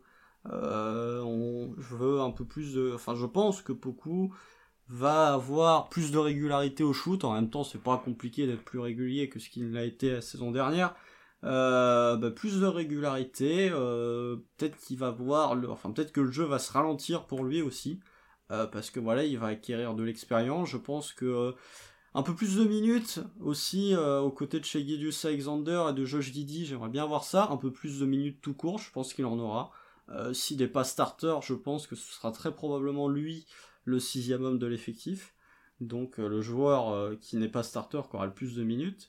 Donc voilà, ça va lui permettre de se développer. Je pense que sans être incroyable, je pense que beaucoup, on arrivera en fin de saison prochaine, on se dira ouais, beaucoup la, marge de progression, il est en, il est en, il est dans les temps euh, sur le, temps de passage de ce qu'on attend de sa progression. Bah déjà pour, pour conclure vos deux avis, euh, euh, juste je suis d'accord avec vous que ce soit sur Poku ou Guigui. Je pense que les deux vont satisfaire. Par contre, je les ai pas mis dedans parce que j'ai choisi quelqu'un d'autre, mais j'aurais très bien pu les mentionner.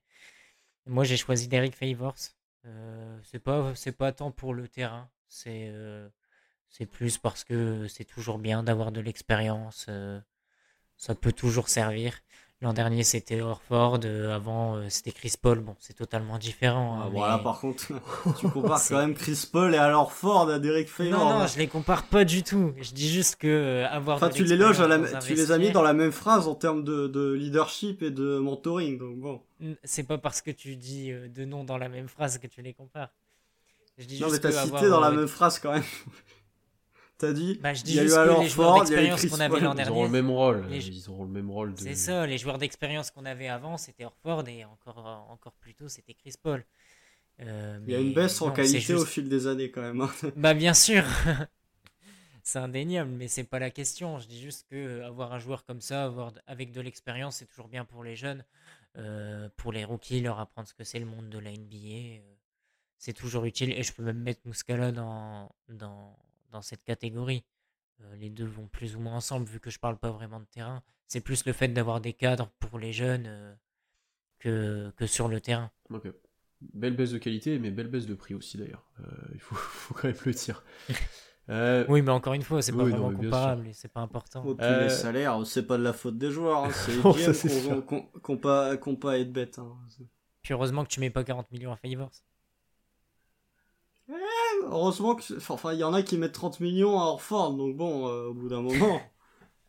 Dernière catégorie, la plus importante bien sûr, le classement et le bilan. Euh, là, dans le sondage, là c'était à répondre au tweet, le mieux qu'on est, c'est 12e à l'ouest avec 26 victoires. Et le pire, c'est bien sûr 15e avec une vingtaine de victoires, ou 19 si je me trompe pas. 17 euh, ou quelque chose dans le genre. Ouais. Je suis moi à 22 victoires, 14e à l'ouest. Constant. Ah non, bah développe, développe. Ah, euh, je, ben, même nombre de victoires que l'année dernière, si je me trompe pas, moi 22. Euh, parce que je pense qu'on va moins gagner de matchs sur le début de saison, qu'on va en gagner un peu plus sur la fin de saison, un petit peu plus. Euh, mais que t'as pas assez de talent pour gagner énormément de matchs. J'ai un peu peur que Shea fasse gagner beaucoup de matchs, mais je pense qu'il sera quand même reposé sur certains passages. Euh, et voilà, après par contre, tu auras des bonnes performances, tu auras des matchs serrés, tu auras peut-être moins de gros de grosses purges comme l'année dernière, mais tu, tu gagneras pas énormément, l'effectif est beaucoup trop jeune. Pourquoi 14e Parce que les Spurs me paraissent très faibles. Euh, est-ce que ça sera plus faible que nous? Ou ça sera serré? Mais ça me paraît quand même très très faible. c'est eux peut-être que j'ai derrière. Et par rapport à l'Est, par contre, euh, Orlando pourra être avec nous sur autour des 20 victoires. Euh, j'ai pas fait les effectifs de l'Est, mais ouais, par Orlando, je suis pas sûr qu'il y ait beaucoup d'équipes plus faibles. Non, je pense. Cleveland peut. Ouais, il y a du talent. Parce que c'est Cleveland. mal coaché. Ouais, c'est ça. c'est Mais il y a trop de talent pour que je les mette derrière. Mais Orlando peut-être. Voilà, globalement. Orlando, c'est sûr. Hmm. Moi, j'ai été beaucoup plus optimiste que l'an dernier. Je Bon, suis en à même temps, 26, 26-56, moi. Euh, je pense qu'on aura. Quel classement Euh, Je suis tr- 13e à l'ouest. Tu mets qui derrière? Je mets euh, les Kings et. euh, Les et Kings Les Spurs. Ouais. Les Kings ou les Rockets et les Spurs. Mais Spurs dernier. Et Kings Rockets, on est, deux, on est devant, je pense. À voir qui. Ok. Tu vois les Kings faire une saison pourrave à ce point? Ouais, ça ferait chaud, ce serait chaud pour eux. C'est c'est- Ah c'est les Kings, hein. Ouais, mais quand même, là, c'est bon. euh, je sais que c'est toujours Luke Walton le coach, mais euh, t'as l'impression qu'il y crois a un jamais petit. aux Kings. Ouais, mais, Mais à a- chaque fois, t'as l'impression que. Oui, mais l'année dernière, ils étaient pas spécialement bons, mais ils ont quand même gagné leur trentaine de matchs, donc. Hmm. euh, T'y crois jamais, mais ils sont jamais assez nuls pour être. euh, Enfin, tu vois. Ah non, c'est le problème des Kings, Mm, C'est justement, vrai c'est qu'ils sont jamais très bas. Mais... Mais les, moi, pour moi, les Rockets, c'est beaucoup plus fort que nous. Enfin, beaucoup. Je sais pas, mais c'est. Attends, j'arrive. Ouais. Et ouais, du coup, pour finir, euh, je vois un scénario euh, un peu comme l'an dernier, et en moins extrême, comme tu le disais, Pierre, tout à Mhm. l'heure. Euh, mais euh, simplement, on va gagner, on va gagner des matchs quand Shea il sera là, et puis euh, quand il sera pas là, et ben on perdra des matchs, c'est aussi bête que ça. Donc euh, voilà, un bilan euh, pas mauvais et euh, pas assez bon pour euh, viser les bonnes places. Ok. Et à, à l'est, par contre, je mets le Magic derrière. Et euh, peut-être Cleveland, mais c'est à peu près tout. Euh, alors. ok, si a gagné combien de matchs l'année dernière? 22 En jouant 75 matchs? Bah non, 21, le dernier compte pas. Ouais, c'est vrai que le dernier compte pas. Bon, euh, en jouant C'est vrai que en 72 jouant matchs, c'est vrai, ouais. 60, non, 60, ouais, en jouant 72 matchs. C'est vrai qu'il y avait moins de matchs l'année Alexander, dernière qui a joué combien? 35 matchs? Ouais, c'est vrai qu'il y avait moins de 13. matchs l'année dernière, j'avais oublié ça aussi. Ouais. 13ème de la conférence Ouest, 30 wins. Ok, si tape les 30 wins, je suis désolé.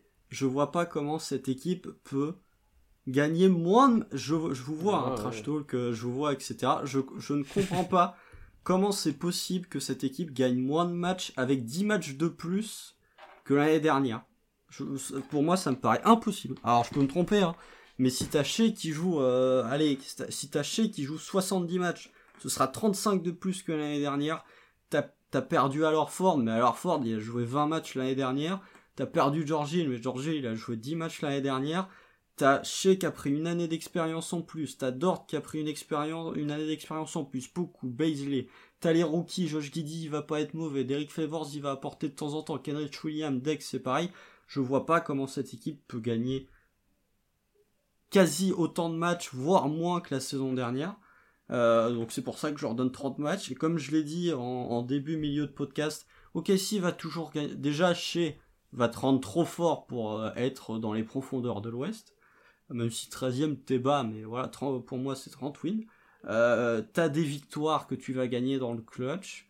T'as des, t'as des matchs que tu vas gagner bah, parce que tu vois, comme t'as dit Sanson, euh, les Kings, bah OKC sera mieux coaché que les Kings. Donc tu vas avoir des wins comme ça. Donc ouais, pour moi, OKC va... Alors c'est peut-être un poil trop optimiste, je pense qu'on sera plus aux alentours de 27-28, mais je, je trouve ça vraiment trop pessimiste de dire 22 matchs alors que t'en joues 10 de plus et que Shea va potentiellement en jouer 30 de plus. C'est pas Voilà, pessimiste vous si mets- t'espères les défaites. Oui, mais je pense, je pense que personne n'espère les défaites. En- en- bah, moi, je t'avoue que je préfère finir à 22 15e que à 30 wins et 13e, hein, je te le dis direct. Hein. Ça, ça dépend. Ça Ouais. Mais il y a la loterie encore une fois. Oui, il y a la euh, loterie, mais ouais, c'est t'as quand même plus de Donc chance. voilà. Et après, je Ah bah, pour- pour le coup, je suis d'accord avec toi sur ce que t'as dit en fait. C'est ce que peut-être que j'espère avoir moins de wins, mais je suis d'accord avec toi sur le principe que déjà j'avais oublié qu'il y avait eu moins de matchs la saison dernière, mais forcément. Bah ouais, il y a eu va 10 jouer. matchs de moins. Ouais, déjà forcément ça va jouer. Et effectivement, Shea est quand même le facteur X du ton nombre de victoires. Et s'il joue beaucoup, ça va gagner des matchs. Ça va gagner des matchs. Ah ouais. Qui, qui tu mets derrière par contre au Kessie Alors les Spurs, euh, ça je suis désolé, il y a une espèce de, je vais le dire, hein, je pense qu'il y a une sorte de de, de gentillesse, j'ai pas le mot là, de complaisance avec les Spurs Bien parce qu'on est en France. Mais regardez l'effectif des Spurs, c'est dégueulasse. Et eux, ils ont même pas chez Gideus Alexander pour, euh, pour euh, les porter. Je suis désolé, les Spurs, ils vont être intéressants à voir jouer. Hein. Josh Primo, des gens de Temeray, Lonnie Walker, euh, Keldon Johnson, etc. Mais je suis désolé, leur effectif. Alors oui, il y a Pop, mais les adorateurs de Pop, vous vous calmez quand même. je trouve que OKC, pour moi, est mieux armé que les Spurs. Et je mets Houston derrière. Parce que je suis désolé. Quant à Jalen Green qui va tourner à 39% de réussite au tir, je veux bien, mais en fait, le truc, c'est que euh, les Rockets, ils ont fait une saison dégueulasse l'année dernière. Ils ont rajouté Shengun, ils ont rajouté Josh Christopher, ils ont rajouté Ousmane Garouba, ils ont rajouté Jalen Green. C'est des joueurs qui vont découvrir la NBA. Euh, je suis pas convaincu qu'un Alperen Shengun et qu'un euh, Jalen Green soient vraiment là pour gagner des matchs. Je pense qu'ils seront plutôt là pour faire des stats. Euh, il y a la perte de John Wall. Alors après, c'est peut-être limite un bon point. Oui, il y a Christian Wood. Mais est-ce que Christian Wood est beaucoup plus fort que, enfin, est-ce que Christian Wood est plus fort que chez Gideus Alexander? Euh, Je me pose la question. Christian Wood était quand même dans deux trois rumeurs de trade au moment de la draft, ce qui montre que les Rockets sont peut-être conscients du potentiel limité, même si c'est un bon joueur, du potentiel limité, du plafond limité, euh, je devrais dire, de, Christian Wood. Donc voilà, Houston, euh, j'ai pas vu non plus des matchs où c'était particulièrement bien coaché de la part de Silas. Donc, euh, non, moi je, je, mets Houston derrière. Alors, c'est un petit peu aussi pour me moquer de la hype des fans de Houston. Mais, euh, j'attends. Je, je, pense qu'ils seront pas bons, mais je les mets pas derrière nous. Il y a trop de joueurs. Tu vois, tu parlais de joueurs confirmés. Ils en ont quand même, hein. plus que nous. Hein. Ils ont qui? DJ Augustine, Eric Gordon, Daniel House, Daniel Tice. Ça va partir, ça Bah, pour l'instant, ça, joue. Ça va partir très vite. Ah, mais ça va jouer, ça va jouer. Un, un David Mwaba est quand même, c'est un joueur biais, t'as, ça dépend comment il, c'est sûr que ça dépend comment il dégraisse. Ça, je suis d'accord avec toi. Mais pour bah l'instant. Oui. Est-ce que même s'ils sont là, ils jouent? Ouais, si. Pour moi, ça va pas. Bah oui, ils vont pas jouer. Ah, je suis pas, si sûr. Tu penses vraiment, toi? Ah ouais, et Eric Gordon, t'as vu le niveau d'Eric Gordon la saison dernière Non, Eric Gordon, c'est le mauvais exemple. Hein. C'est le mauvais exemple, Eric Gordon. Mais un Tice, par exemple, peut-être vachement. Ouais, Tice, il va t'apporter quoi le mauvais exemple. Bah, chez nous, il est bien plus fort que tous nos pivots déjà. En vrai. Après, c'est pas, c'est, pas un débat Houston, hein. mais le moi je considère. Il est, de Daniel Tice, il a un ennemi sur une saison, et encore. c'est pas, c'est pas le débat Houston, mais moi quand je regarde leur roster, il est quand même bien plus fourni que le nôtre pour l'instant. À voir après comment ça joue. Plus expérimenté. Voilà, après. T'as la hype fourni. Euh, tous les étés, t'as des, t'as des effectifs où tu regardes, tu fais ah ça, c'est intéressant. Ah non, mais ça clique pas. Ça, fait pas plus que 12 mais c'est meilleur que nous. Je sais pas. Moi, je peux vous dire, j'attends le, deuxième match de saison régulière là contre Houston à domicile. Je crois que c'est le premier match de Houston, en plus, si je dis pas de conneries. T'as Jalen Green qui va se retrouver face à Lugensdorf, je peux vous dire, celui-là, je l'attends tout particulièrement. celui-là, il va être bon. Euh, ah, celui-là, il va être incroyable, mais la rivalité Houston-OKC, même dans le tanking. Et euh, ouais, et ne pas oublier aussi, euh, supposons que Houston soit au-dessus, ne pas oublier qu'il y a toujours, à chaque saison, une équipe que tu attends à, un certain niveau qui font une saison de merde. Il y a deux ans, les Warriors, l'année dernière, les Rockets, t'es pas à l'abri qu'il y ait une équipe, je sais pas, euh, j'ai envie de dire Memphis, mais c'est méchant parce qu'ils sont bons. mais, tu vois, Memphis, mais Memphis a quand même fait un pas en arrière. Hein. Avec le trade de Jonas Valanciunas, ils ont fait un petit pas de côté, donc t'es pas, je sais pas, euh, les Wolves, euh, si ça marche pas pour la 35e fois consécutive. Ah bah là, ce serait inquiétant. Donc voilà. inversement, t'as toujours des surprises. Et t'as toujours des surprises, donc euh, voilà. Et à 13e donc de la conférence Ouest, ou 14e, allez, 14e si vous voulez. Bon, en tout cas, je, je refuse de mettre les Spurs devant nous. Et à l'Est, Orlando pour moi sera la pire équipe NBA de, de toute la ligue. Euh, je pense qu'Orlando, euh, ça, ça, va être catastrophique. Même s'ils vont être rigolos à avoir joué, hein, ça va quand même être assez catastrophique. Je surveille Cleveland parce que Cleveland, ok, il y a du talent, mais c'est quand même particulièrement mal coaché. Il suffit de voir les matchs de pré-saison pour voir que Colin Sexton, c'est incroyable, c'est que t'arrives en fin de saison, tu te dis il a progressé, t'arrives en pré-saison de la saison d'après, tu te dis merde, il a encore régressé.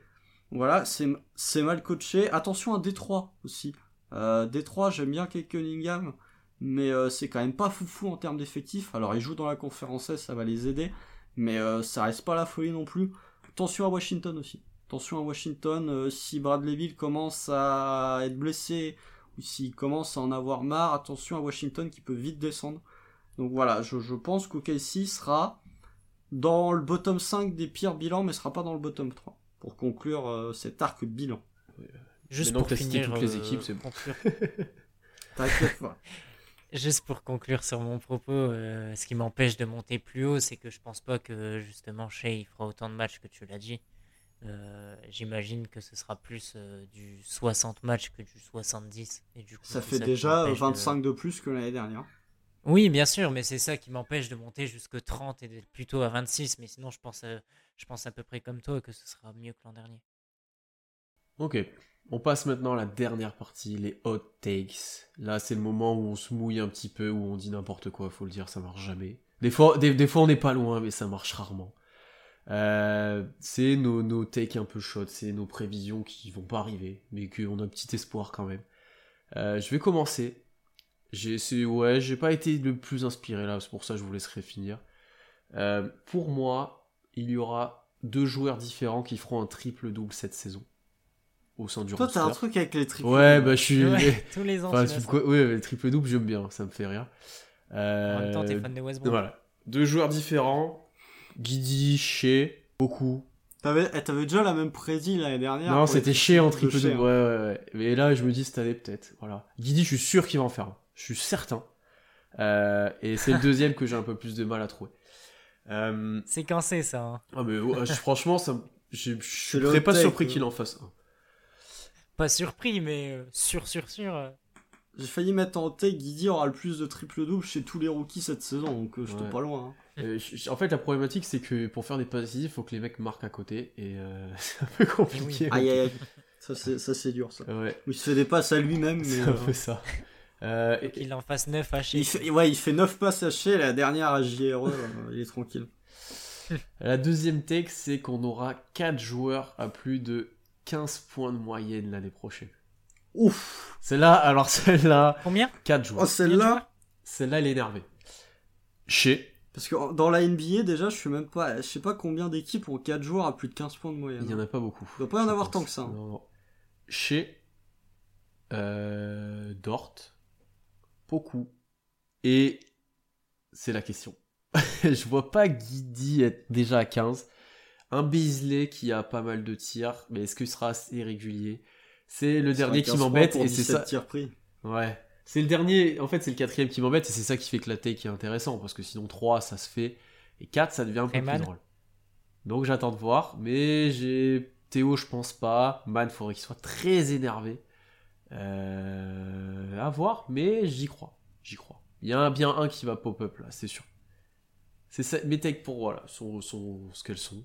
Mais c'est peu probable que ça arrive, effectivement. Allez, je me lance. Moi, j'en ai, j'en ai un, mais c'est tout combiné, sinon ça marche pas, en fait.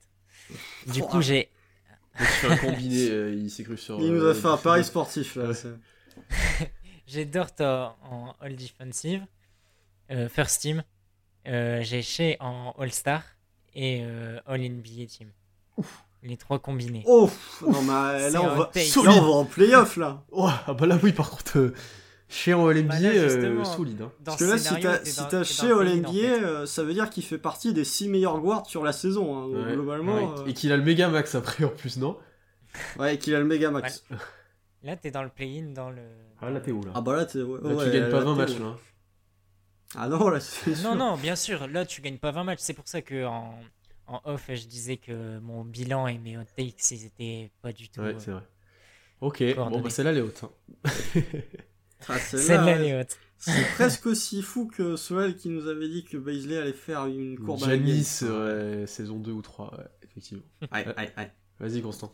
Bon, fallait se prêter au jeu. C'est la première fois que je le fais. Fallait que. Ah mais tu les as posés sur la table, c'est bien, c'est bien. Euh, moi j'en ai trois, bon, euh, Sanson m'en a piqué une, puisque moi j'ai Dort dans une All Defensive, Euh, pas dans la première. Moi, que c'est une sera- hot takes? Je sais pas, mais. Bah, quand Ah, tu vois l'année dernière sur Ouais, le c'est take, voilà. Oui c'est vrai, ouais, c'est vrai.